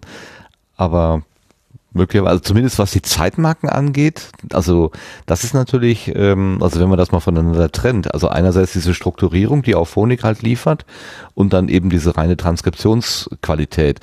Ähm, diese Strukturierung, die ist sicherlich schon eine gute Grundlage, ähm, damit man eben auch weiß, wo man seinen Text äh, hinschreiben soll und dann eben auch die Bezüge zu dem Audiofile erhalten bleiben, indem eben die echten äh, Zeitmarken da benutzt wird, be benutzbar sind. Aber ich weiß es auch nicht. Da müsste man mal ähm, wirklich jemanden fragen, der was davon versteht. Zum Beispiel die Evita Blei, die jetzt hier im Chat auch schon irgendwie zehnmal genannt wird. Ja, natürlich ist richtig. Also ein wichtiges Experiment. Ähm, vielleicht habt ihr ja auch Lust, das mal auszuprobieren. Äh, die Anleitung dazu findet man auf den Auphonic-Seiten. Wie gesagt, der eine Dienst ist komplett kostenlos und Auphonic in der Beta-Phase ist auch kostenlos. Also es würde, es entsteht euch dadurch im Moment kein, keine Gebühr. Ähm, und es hilft auch nicht, äh, den Google-Dienst zu nehmen, denn die Transkriptionsleistung ist tatsächlich nicht wesentlich besser. Ähm, es werden nur andere Worte falsch Ja. eingesetzt.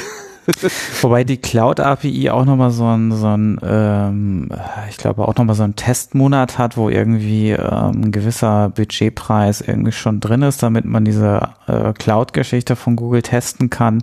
Das heißt, wenn man in dem Zeitraum irgendwie noch drin ist, dann oder das neu abschließt, dann kann man das da bei Google tatsächlich auch mal kostenlos durchjagen. Ähm, zumindest die, die ersten ähm, Geschichten, aber irgendwann wird's halt dann kostenpflichtig und dann ähm, muss man wissen, ob das dann halt vom Minutenpreis wirklich einem das wert ist. Genau. Jo, denke, das soll es zur Transkription mal gewesen sein. Wir können ja dann dieses, diese Folge auch mal durchschicken und gucken, was daraus geworden ist. Und dann lachen wir uns wieder bisschen schlapp, was wir alles gesagt haben. Vielleicht schreibe ich diesmal nicht die Klarnamen davor, sondern nur Blume 1, Blume 2, Blume 3 oder so. Dann macht die Sache vielleicht ein bisschen äh, leichter erträglich für dich. Nicht, dass man dir hinterher wieder ähm, eine Liaison mit Magifix andichtet, die es gar nicht gegeben hat oder so. Ja, schlimmer finde ich englische Schimpfwörter, die ich gesagt habe zwischendurch. Die gibt's aber, das ist ein Unterschied, ne? Also bei Google gibt's glaube ich keine englischen Schimpfwörter. Oder die sind zumindest mit Sternchen irgendwie ausgeblurrt oder nee, andersrum glaube ich. Ich glaube Hm? andersrum. andersrum, bei Facebook gab's keine, so rum, ja. Irgendwie so, also irgendwas äh, war da ganz komisch. Also ich glaube, Google war versaut in der Erkennung. Ja. Klares Ja von Lars. ja. Sehr schön. Ja, okay. Dann kommen wir weiter. Und zwar habe ich äh, eins mitgebracht äh, ähm, vom äh, Dirk Prims. Der hat vor einiger Zeit ja vom äh, Funkenstrahlen, vom Stefan Funkenstrahlen, die Pottperlen übernommen. Also der Stefan wollte die, die Domäne Funken, ach Quatsch, die Domäne pottperlen.de nicht weiterführen und hat gefragt, wer übernimmt die. Das fand ich auch total schön, dass er also nicht einfach zugemacht hat den Laden, sondern gesagt hat, äh, über Sendegate hat jemand Interesse, diese, diese Idee sozusagen weiterzuführen. Das war äh, die Idee, eine Sammlung zu machen von besonders hübschen Episoden, die dann da kuratiert werden sollen. Also so eine Idee, einen kuratierten Feed oder zumindest eine Sammlung anzulegen. Der Dirk Prims hat dann seiner, seinerzeit die Domäne übernommen, hat erstmal noch nichts damit äh, gemacht, äh, vermutlich aus Zeitgründen, der ist ja, wie wir wissen, ziemlich viel unterwegs und hat jetzt aber ähm, einen Podperlen 3.0 sozusagen ins äh, Leben gerufen.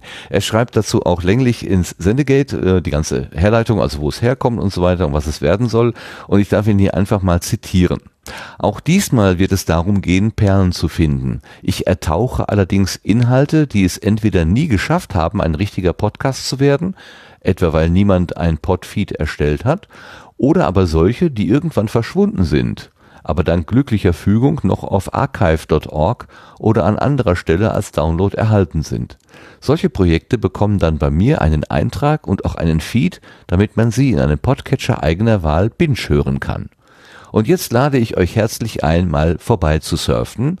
podperlen.de oder auf Twitter at podperlen. Ich freue mich natürlich über Feedback, nehme aber außerdem besonders gerne Hinweise auf weitere Perlen entgegen. Und falls jemand das hier liest und sich mit dem Gedanken trägt, seinen Podcast einzumotten, melde dich doch mal bei mir. Vielleicht kriegen wir den gleich gemeinsam in archive. legen wir den gleich gemeinsam in archive.org an und machen damit den Übergang einfacher. So, das ist also eine Ankündigung und eine Einladung. Und wir hatten in der letzten Episode oder in der vorletzten Episode, glaube ich, auch das Thema Archivierung und was bleibt und wo bleiben denn überhaupt Podcast-Angebote. Ähm, archive.org wurde dort auch genannt. Vielleicht ist das ja eine erste, äh, ein erster Gedanke sozusagen in die Richtung, ich sag's mal pathetisch, Ewigkeit. Also Dirk Prims lädt ein, podperlen.de zu bespielen. Das sollte, wollte ich nur nennen hier. Und eine dritte Sache möchte ich auch nur nennen, also ein, ein, ein drittes Thema, was ich auch nur nennen möchte, ist so. Ähm, es gibt inzwischen ein Motto zum Chaos Communication Kongress 34C3, die in wenigen Wochen in Leipzig, der in wenigen Wochen in Leipzig stattfinden wird, und das ist Tuvat. Ähm, Tuvat ist sozusagen verbunden mit der ja, mit der Idee, mit der Gründung des Chaos Communication Kongresses. Da gab es mal eine legendäre Sitzung, wo die Altvorderen zusammengesessen haben und dann gesagt haben, ähm, wir wollen uns hier mit der Anwendung von Computern und ihrer Bedeutung in der Gesellschaft kritisch auseinandersetzen und wir wollen uns nicht irgendwie was vorgeben lassen, sondern selber aktiv werden. Und ich, habe ich das gelesen habe, dieses Tuvat, habe ich mich erinnert, dass ich dazu vom äh, Tim Brittlaff schon mal ein CRE gehört habe. Und das ist der CRE, äh, was habe ich verschlagen, 77, also schon länger her. Und dazu schreibt er die Geschichte des Tuvat-Treffens von Technikaktivisten 1981 in Berlin, das zur Gründung des CCC führte. Wolf Gewert, Klaus Schleisig und Jochen Büttner planten 1981 gemeinsam mit dem 2001 verstorbenen Wau Holland das Treffen tuvat.txt in den Räumen der Tageszeitung in Berlin, das als wegbereitend für die Gründung des Chaos Computer Clubs gilt. Im Gespräch mit Tim Pritlauf berichtet die Runde, was sie zu dem Treffen motiviert hat und reüssierte verschiedenste Aspekte ihrer privaten und der allgemeinen Geschichte. Also wenn jemand mit dem Motto Tuvat, Tuvat jetzt vielleicht nicht so richtig was anfangen kann, ist vielleicht dieser CRE 77 eine gute Quelle, sich da einmal einzuhören. Daran habe ich mich erinnert und das wollte ich hier einfach nur zum Besten geben. Habt ihr das äh, Tuvat schon mal vorher gehört? Lars, konntest du das einordnen? Äh, ich hätte es in diese Ecke eingeordnet, allerdings, äh, weil ich es mal irgendwo gelesen hatte, äh, aber die Bedeutung war mir jetzt bis heute Abend nicht klar. Also äh, hatte ich noch nicht hinterfragt. Da bist du ja genau der, die Zielgruppe, die ich ansprechen ja, wollte. Sieht wohl so aus. Also das muss ich auf jeden Fall mal reinhören. Ne? Super. Sebastian, könntest du das schon? Äh, ich wusste, dass es die Folge gab und ich glaube, ich meine, ich habe die auch schon mal gehört. Ich müsste noch mal reinhören. Ich bin mir nicht sicher, ob ich aus dem Kontext oder ob ich aus dem Chaos Radio irgendwie da mal was aufgeschnappt habe. Da bin ich mir gerade nicht sicher. Das muss ich mal gucken. Nochmal. Im Chat wird gerade nachgereicht. Die Episode ist von 2008 und die ist demnach schon fast zehn Jahre alt. Ja, das ist schon eine ganze Dekade her. Fabio, hast du schon mal äh, vom Chaos Communication Kongress gehört, beziehungsweise vom CCC? Sorry, ich Ah, war hab ich- mute. Ach, da ist er. ja, ich, Okay, ja ich, war- ich war auf mute, ich habe euch gehört. Ähm, ja, äh, ich habe davon, davon gehört. Ähm, allerdings, ich muss zugeben, ich bin hier und Technologie befindet sich auf einem anderen Planet. Es ist weit, weit weg und es ist ein sehr, ja, eine sehr verwirrende Welt da draußen. Also um, Ja. um, das war eine Umschreibung für ich verstehe sehr wenig von Computern. Ja, verstehe. Ähm, Ich verstehe auch, dass man, wenn man vom Computerkongress hört, vom Chaos vom Communication Kongress hört, dass man sofort an Computer denkt.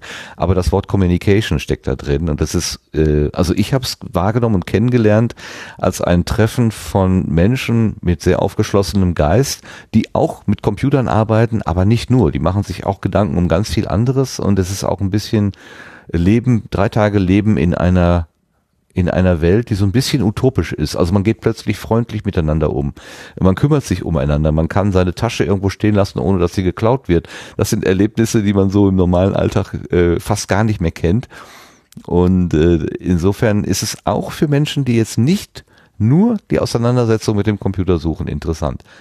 Also ich will dich zu nichts überreden, ich wollte das nur erzählen, weil der Gedanke, ähm, dass es sich nur, um, nur um Computer handelt, ähm, der, der, der wird dem nicht gerecht.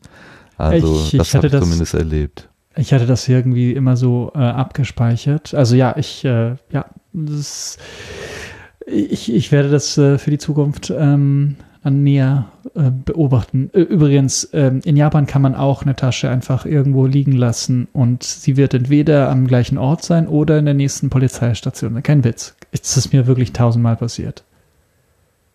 Dafür würde ich die Gesellschaft feiern. Ich glaube, ich, kann ich könnte mich mit vielen, an vielen reiben, was die japanische Gesellschaft so ausmacht, aber für diese, wenn auch erzwungene Freundlichkeit und Höflichkeit und für ihre, sagen wir mal, Geordnetheit, da, da würde ich, ähm, das glaube, das würde ich genießen können dort.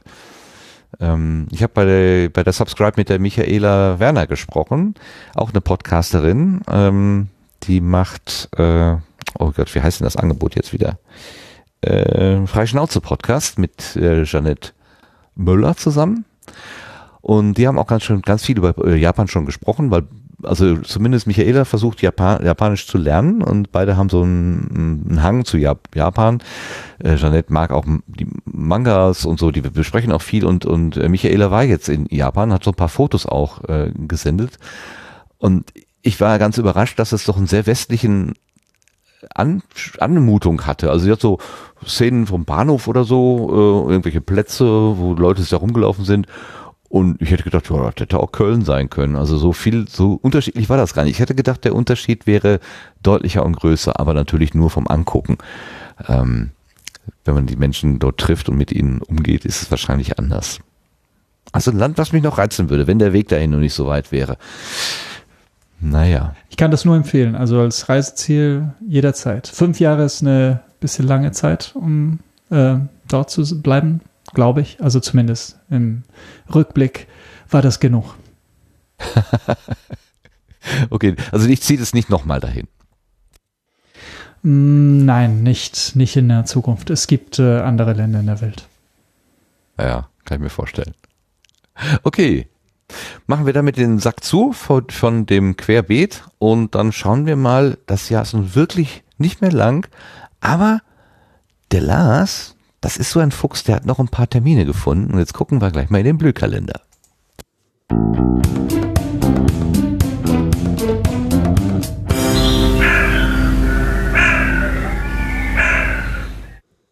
Lars, was hast du zusammengetragen? So fuchsig musste es dann gar nicht sein. Äh, ein bisschen was ist im Terminwiki im Sendegate noch drin gewesen und das 2018er ist auch schon da. Davon habe ich dann den ersten Termin auch schon mal mitgebracht. Los geht's heute mit dem Podcast Meetup in München. Das ist am 2. Dezember von 16 bis 21 Uhr und da trifft man sich auf dem Christkindlmarkt in München und äh, der genaue Treffpunkt steht noch nicht fest, aber man ist offen für Vorschläge und zwar bis Ende November und wenn man teilnehmen möchte, dann wäre eine Anmeldung eine schöne Sache. Am 5. Dezember gibt's dann das Podcasting Meetup in Berlin. Treffpunkt ist der Wikibär. Beginn ist hier um 18.30 Uhr und unter anderem wird dort Daniela Ishorst von ihren Erfahrungen beim G20 in Hamburg berichten. Dann gibt's noch ein Meetup, nämlich äh, Das ist dann in Wien am 9. Dezember von 17 bis 20 Uhr. Da trifft man sich an einem, an einem bestimmten Punschstand auf dem Adventmarkt am Karlsplatz in Wien. Äh, natürlich gibt's auch eine genauere Beschreibung, die ist im Sendegate natürlich mit verlinkt. Gerade schon erwähnt äh, wurde der Chaos Communication Kongress, der 34C3, der ist vom 27. bis zum 30. Dezember auf dem Messegelände in Leipzig. Und wie gerade schon gesagt, es gibt ein neues Termin-Wiki für 2018 und da ist der erste Termin der 5. Januar. Da geht's los mit dem Podcaster-Stammtisch Pottruhe. Der ist wie immer im Unperfekthaus in Essen. Beginn ist da um 19 Uhr. Sonst äh, ist in dem 2018er Wiki noch nicht so viel drin. Also ein bisschen was äh, ist schon eingetragen worden, aber da gibt es sicher noch viel, viel mehr. Also jeder kann dort mitschreiben. Das ist als Wiki eingerichtet. Und wie gerade auch schon erwähnt, äh, zu den Veranstaltungen in den Termin-Wikis gibt's auch alle weiteren Infos als Links, wenn man also Anfahrtbeschreibungen und so weiter braucht, Anmeldeformulare. Das ist da alles mit drin. Und das wär's für heute. Ganz herzlichen Dank. Dann kommen wir zu den Setzlingen.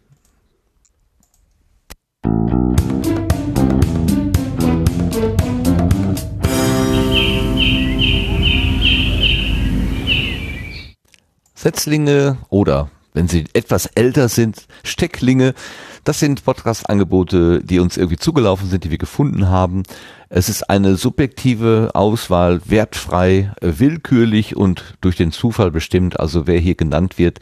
Das heißt jetzt nicht, dass sie irgendwie besonders gut sind oder äh, empfohlen werden, sondern sie sollen einfach nur bekannt gemacht werden.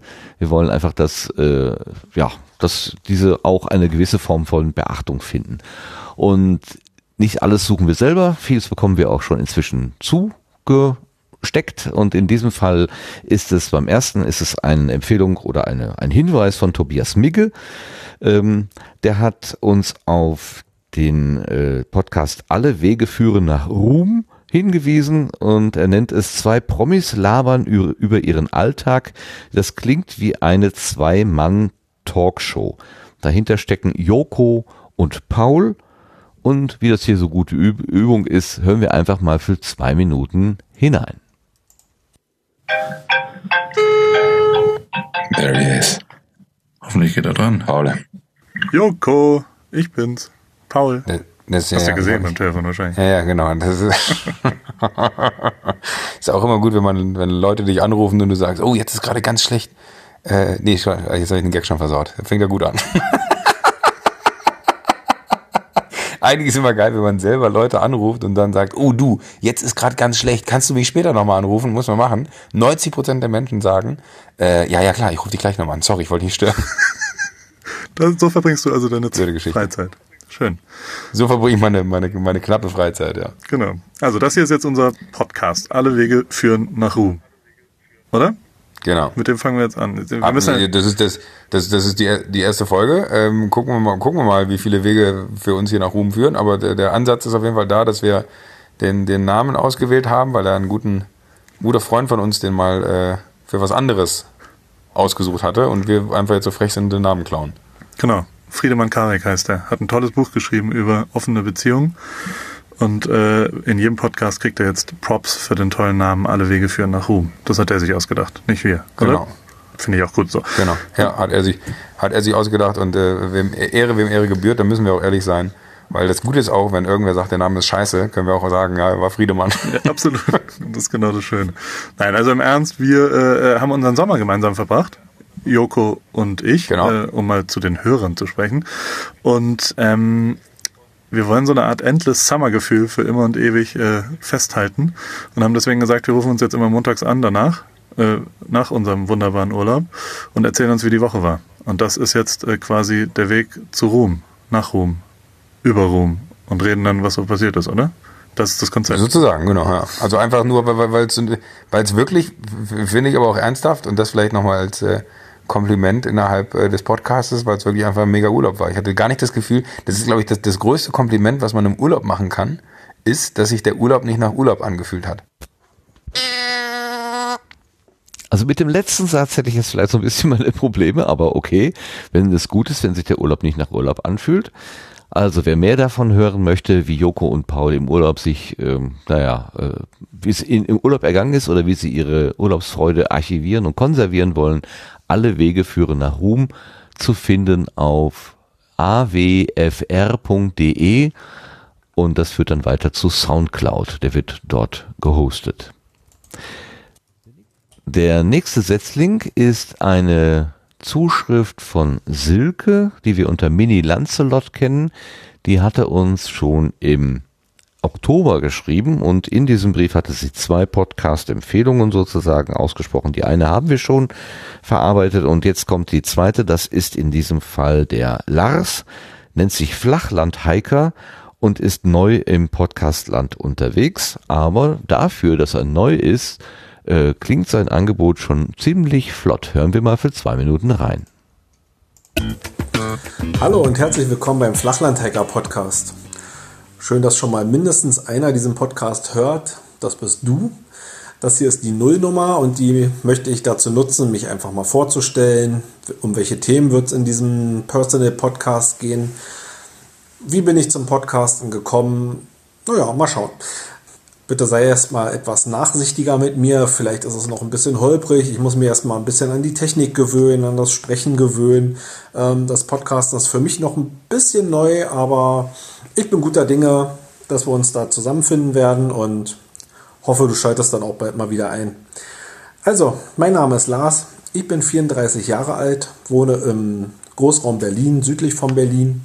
Ja, habe hier ein Haus und ein Grundstück, wohne hier mit meiner Frau und meinen beiden Kindern und möchte in diesem Personal Podcast über verschiedene Themen reden.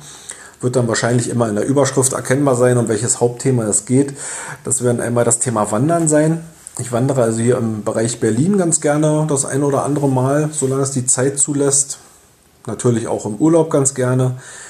Dann sind wir Neubesitzer eines Wohnwagens. Den haben wir uns in diesem Jahr gekauft. Wir sind schon eigentlich immer Camper. Wir waren schon immer als Camper unterwegs, bisher mit Zelt. Und naja, wie das so ist.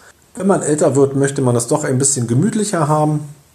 Und da ist dann auch gerade mit den Kindern der Wohnwagen ganz recht gekommen. Die haben da ihr Doppelbett drin. Wir müssen nicht umbauen. Aber gut, Details dann in einer der nächsten Folgen. Ähm, das dritte große Thema wird dann sein das Thema Bienen. Ich bin Hobbyimker und ja, da werde ich von Zeit zu Zeit dann mal die aktuellen Sachen so erzählen, was ich an den Bienen gerade so zu tun habe. Das Bienenjahr beginnt ja jetzt gerade erst vor zwei Monaten. Ein bisschen komisch, das geht jetzt auf den Herbst zu. Aber auch dazu wird es dann in den kommenden Folgen ein bisschen mehr geben. Ja, wie bin ich zum Podcasten gekommen? Wahrscheinlich wie viele über das Podcast hören. Da gehen wir mal raus. Die zwei Minuten sind rum. Also wer es genau wissen will, wie er zum Podcasting gekommen ist, äh, flachlandhiker.de, also Hiker wie Wanderer. Ähm, da kann man reinhören. Und nachdem die ersten beiden Setzlinge nun so von Personal Natur waren, also wir erzählen quasi von uns aus unserem Urlaub oder der äh, Flachlandhiker eben von seinen Hobbys, ist der dritte im Bunde dann doch ähm, einem, gehört einem Thema. Und zwar geht es um Internet of Things. Das ist der Alles Netz Podcast vom Leonid Lesner. Das wurde uns reingereicht vom Ludger, den wir unter Liebeskönig nennen. Und er hat ganz brav angefragt, darf ich noch einen Setzling eher Steckling, schreibt er selber dazu, einreichen, den Alles Netz Podcast und ähm, er hat, er schreibt, dass sich der dreht um IoT, also Internet of Things und Gedöns, woraufhin sich dann Leonid schon gemeldet hat und sagt, aha, Gedöns, also, ähm, naja, es geht auf jeden Fall um Technik. Und das klingt so. Herzlich willkommen beim Allesnetz Podcast. Mein Name ist Leonid Letzner und ich begrüße ganz herzlich meine ersten Zuhörer bei meinem aller, allerersten Podcast, der aller, allerersten Folge. Ja, was erwartet dich in diesem Podcast? Wie der Name schon sagt, geht es irgendwie um das Netz und alles Netz ist die wörtliche Übersetzung oder der deutsche Begriff für IoT, also für Internet of Things. Und genau darum geht es in diesem Podcast. Es geht nicht nur ähm, um Internet der Dinge als Begriff natürlich, es geht auch um Industrie 4.0 um diesen alten verbrannten Begriff, den ich eigentlich hasse, aber der ist halt da. Und es geht auch um so Themen wie ähm, vernetzte Fahrzeuge, also Connected Cars, Connected Vehicles und alles, was ähm, irgendwo in Richtung vernetzter Sachen geht. Natürlich auch solche Themen wie Smart Home geht an uns auch nicht vorbei, wird mehr und mehr ähm, durch verschiedene Firmen gepusht. Deswegen finde ich, ist es auch interessant, mal da reinzuschauen, was ja uns in der Zukunft erwartet. Bei dem Podcast werde ich als erstes die Themen ansprechen, die, von denen ich auch was, sage ich mal, erzählen kann. Aber das wird sich ziemlich schnell erübrigen und ähm, da werde ich auf ja, Expertenwissen von, von anderen Teilnehmern zurückgreifen, weil ich da einfach selber nicht so viel dazu sagen kann. Aber da freue ich mich, dass ich auch was Neues dabei lernen kann, denn genau aus diesem Grund gibt es denn diesen Podcast. Und ja, dann lerne ich was Neues und hier natürlich auch mit mir. Ja, in diesem aller, ja, in dieser allerersten Folge werde ich trotzdem so ein paar Sachen ansprechen, so ein paar Begriffe, die vielleicht immer wieder hier gesagt werden. Ähm, und diese Begriffe möchte ich schon mal klären. Ähm, kann natürlich sein, dass sie für, für, die, für den einen oder den anderen Zuschauer überhaupt nichts Neues bedeuten, aber vielleicht wird es schon ja auch die Zuschauer, äh, Zuschauer, Zuhörer natürlich geben, die, für die das neu ist. Ja, das ist also Leonid Lisner und sein Angebot findet ihr unter allesnetz.com. Und äh, wie gesagt, es ist ein Steckling, da gibt es bereits 17 Episoden. Also da kann man schon viel hören. Das waren die Setzlinge für dieses Mal und jetzt kommen wir zu unseren Blütenschätzen. Musik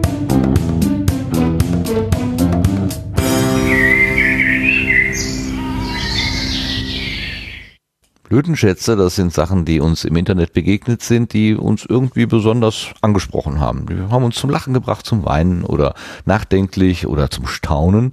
Äh, das können, weil wir natürlich im Podcastland unterwegs sind, Audiobeiträge sein. Das muss aber nicht. Das kann eine Veranstaltung sein oder, wie wir es letzte Mal hatten, auch ein Film ähm, oder ein YouTube-Streifen oder was auch immer. Ähm, ich hatte vorhin dem Fabio versucht, das schon mal ein bisschen nahe zu bringen. Fabio, hast du vielleicht irgendetwas, was dich, was du im Internet gefunden hast in der letzten Zeit, wo du sagst, ja, das hat mich besonders berührt? Ähm, ja, äh, es gibt zwei Sachen. Ich habe jetzt die ganze Zeit nachgedacht, was, was, was kann ich da äh, sagen? Ähm, die eine Sache habe ich schon ähm, sehr kurz erwähnt, und zwar, das ist die, ich glaube, das ist die neueste Folge ähm, von der ähm, von der Geschichtenkapsel Pyjama, also diese, ja, dieses Hörspiel. Ähm, sehr schön produziert, wirklich kann ich nur empfehlen. Und die andere Sache, das ist eine ganze ähm, Podcast-Serie, ähm, und zwar, die heißt, es ist US-amerikanisch, ähm, heißt Life After.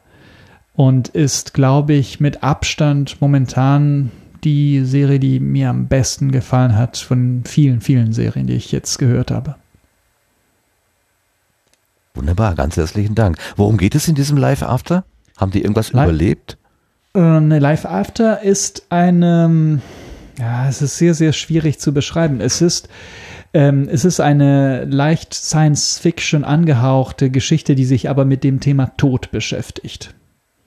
Also ich sag nur das, weil alles andere wäre ein bisschen zu doll spoilern.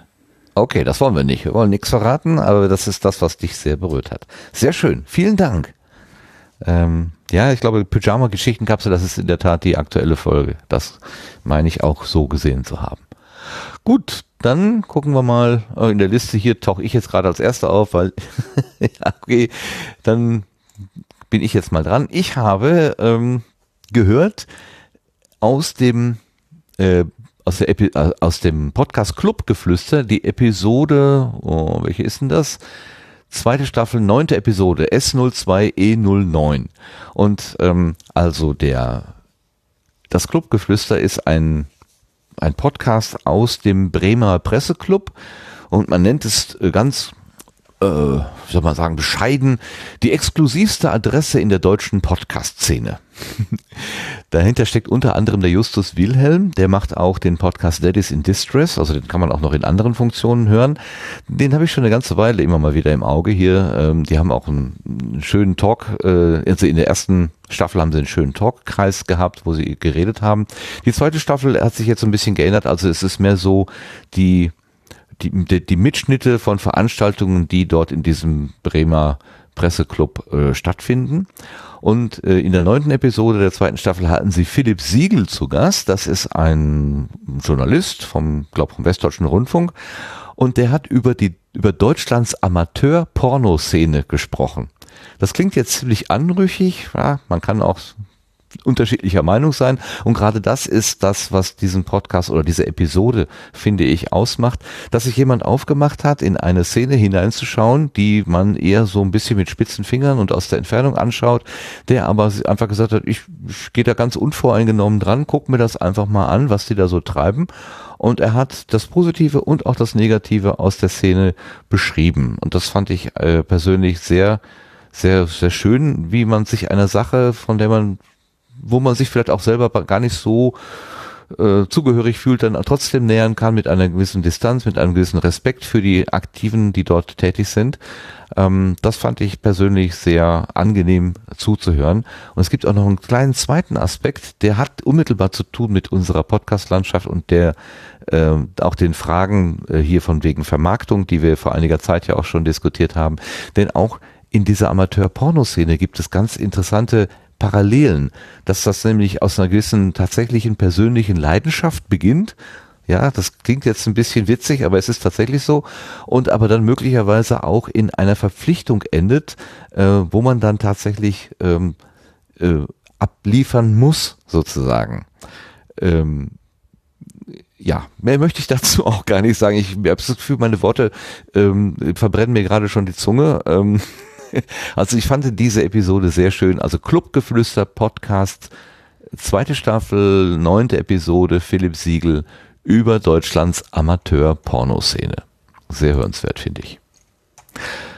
Lars, was hast du uns mitgebracht als Blütenschatz? Mein Blütenschatz für dieses Mal ist eine Folge von Appcoholics, nämlich die Folge 2b. Äh, diese Bezeichnung kommt zustande, weil die in der zweiten Staffel sind und äh, sich wieder beim, also die haben beim Alphabet wieder vorne angefangen, sind jetzt wieder beim Buchstaben B.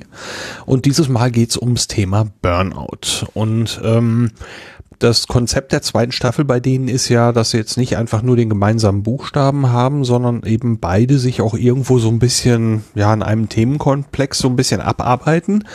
Und ähm, so gab es jetzt eben in dem einen Block die Frage, was ein Burnout, ein Burnout eigentlich ist äh, und wie schwierig das ist, das medizinisch einzuordnen, die, die ver mögliche Verwandtschaft zum Thema Depressionen und so weiter, welche Ursachen könnte es geben äh, aus dem sozialen Umfeld, aus dem Arbeitsumfeld und so weiter.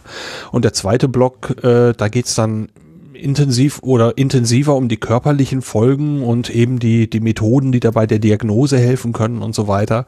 Und da war so viel neues Zeug drin, äh, was ich dann noch nie gehört hatte, obwohl ich so einige schon aufgeschnappt hatte im Laufe der Zeit, dass ich sage, wow, das war, fand ich wirklich hochinteressant und deswegen ist das dieses Mal mein Blütenschatz. Ganz herzlichen Dank. Wunderbar. Ähm, Sebastian, bei dir sehe ich jetzt keinen, oder für dich sehe ich keinen Eintrag. Ich nehme an, du hast keinen, du nimmst den Joker, mehr Mut zu keinem Blütenschatz für heute? Genau, ich setze diesmal immer aus. Super. Ja, das ist ja auch okay, das darf man ja auch. Und äh, normalerweise würde ja jetzt Ulrike auch aussetzen, weil sie ja nicht mehr da ist, aber kluge Frau baut vor, sie hat uns eine Blütenschatz sozusagen akustisch dargelassen, sie hat uns eine Audio, ein Audio mitgebracht und jetzt hören wir einfach mal rein, was Ulrikes Blütenschatz ist heute. Hallo, ich bin's nochmal. Ich wollte euch meinen Blütenschatz nicht vorenthalten, nur weil ich mich schon diesmal etwas früher rausziehen musste. Ich wollte euch empfehlen, ähm, eine Podcast-Episode von Horst die Podcast, äh, eine Podcast-Reihe von Daniela Ishorst. Die hat anlässlich des G20-Gipfels im Sommer diesen Jahres eine kleine Reihe innerhalb ihres Formates angefangen, die ähm, sich in ein paar Episoden mit dem G20 beschäftigte und Personen, die etwas dazu sagen konnten zu Videoüberwachung oder IMSI-Catchern oder die Episode, die jetzt mein Blütenschatz ist, da hat sie sich ziemlich ausführlich mit einem Demosanitäter unterhalten. Und ähm, Demonstrationen sind etwas, womit ich mich überhaupt nicht auskenne. Und ähm, dieser Sanitäter hat einen super Einblick gegeben in die Strukturen, die sich innerhalb so einer Demonstration herausbilden und wie die einfach innen drin funktioniert. Ich kenne die bisher nur von, von außen, vom Beobachten und äh, war sehr dankbar über diesen sehr interessanten und unaufgeregten Einblick. Also es hatte jetzt nichts mit krawallig sein und Hauptsache mitmischen wollen zu tun, sondern der hat einfach eine sehr schöne, besondere Art gehabt zu sprechen und Daniela stellt natürlich auch immer sehr interessante Fragen und zaubert immer super interessante Gäste aus dem Hut. Und ähm, toll finde ich auch, dass sie zu ihrem Podcast äh, zu dieser Reihe zum G20 auch einen Vortrag gehalten hat auf der letzten Subscribe. Ähm, ich habe Martin den ähm, Link zum Talk auf der Subscribe ähm, geschickt, den gibt's bei YouTube zum Nachgucken.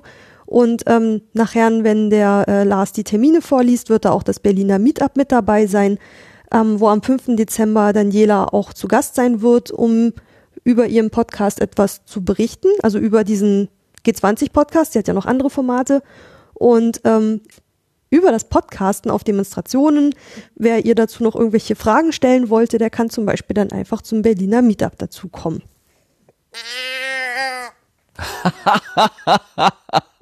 Sie hat ihre eigene Kuh benutzt. Ich habe meine hier schon in Stellung.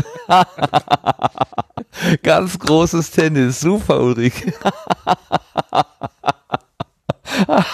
das ist ja schön. Wunder, wunderbar.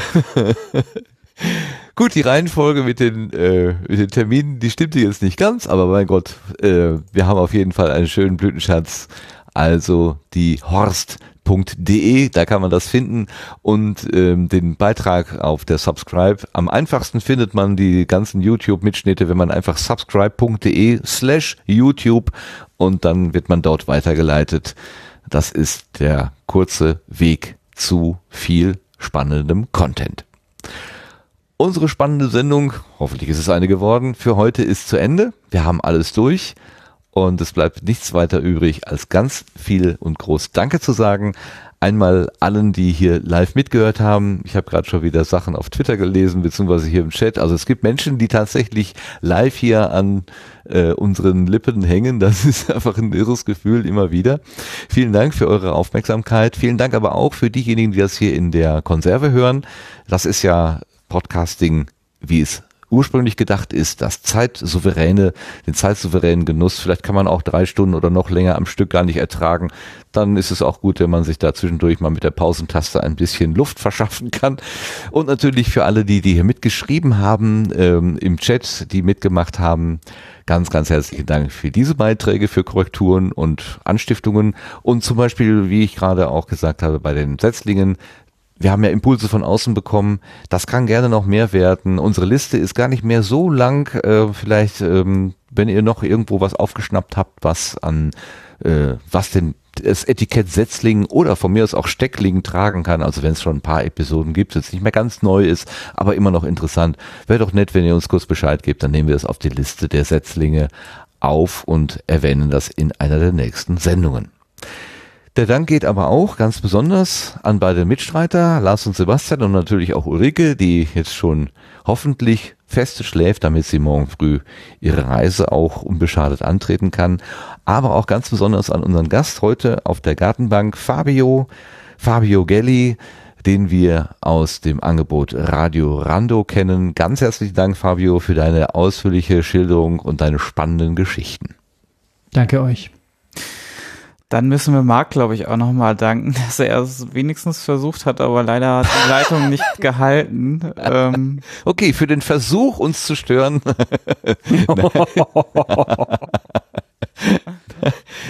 Also, für, also ähm, ja, für den einen oder anderen Zuhörenden wird es der wird sich wahrscheinlich wundern, warum ist der eigentlich äh, überhaupt so selten noch zu hören? Gehört er noch zum Team? Ja, der gehört noch zum Team. Der ist halt ganz viel unterwegs und versucht öfter mal aus dem Hotelzimmer Verbindung zu uns aufzunehmen. Ähm, Das hat auch schon mal funktioniert. Das hat auch schon mal überhaupt nicht funktioniert. Heute hat es am Anfang funktioniert und dann brach die Leitung irgendwann so böse zusammen, dass es dann, äh, dass er quasi den, äh, den Versuch aufgegeben hat. Aber das muss ja nicht immer so sein, vielleicht klappt es ja beim nächsten Mal oder irgendwann später wieder. Also auch an dich, Marc, zumindest dafür, dass du es versucht hast. Herzlichen Dank. Und vielen Dank, dass du daran gedacht hast, Sebastian. Ich hätte den armen Kerl jetzt einfach ignoriert. Wie das so meine Art ist. okay, dann gehen wir in die Nacht, sagen nochmal Tschüss an alle und ja, bis zum nächsten Mal. Ciao. Tschüss. Tschüss.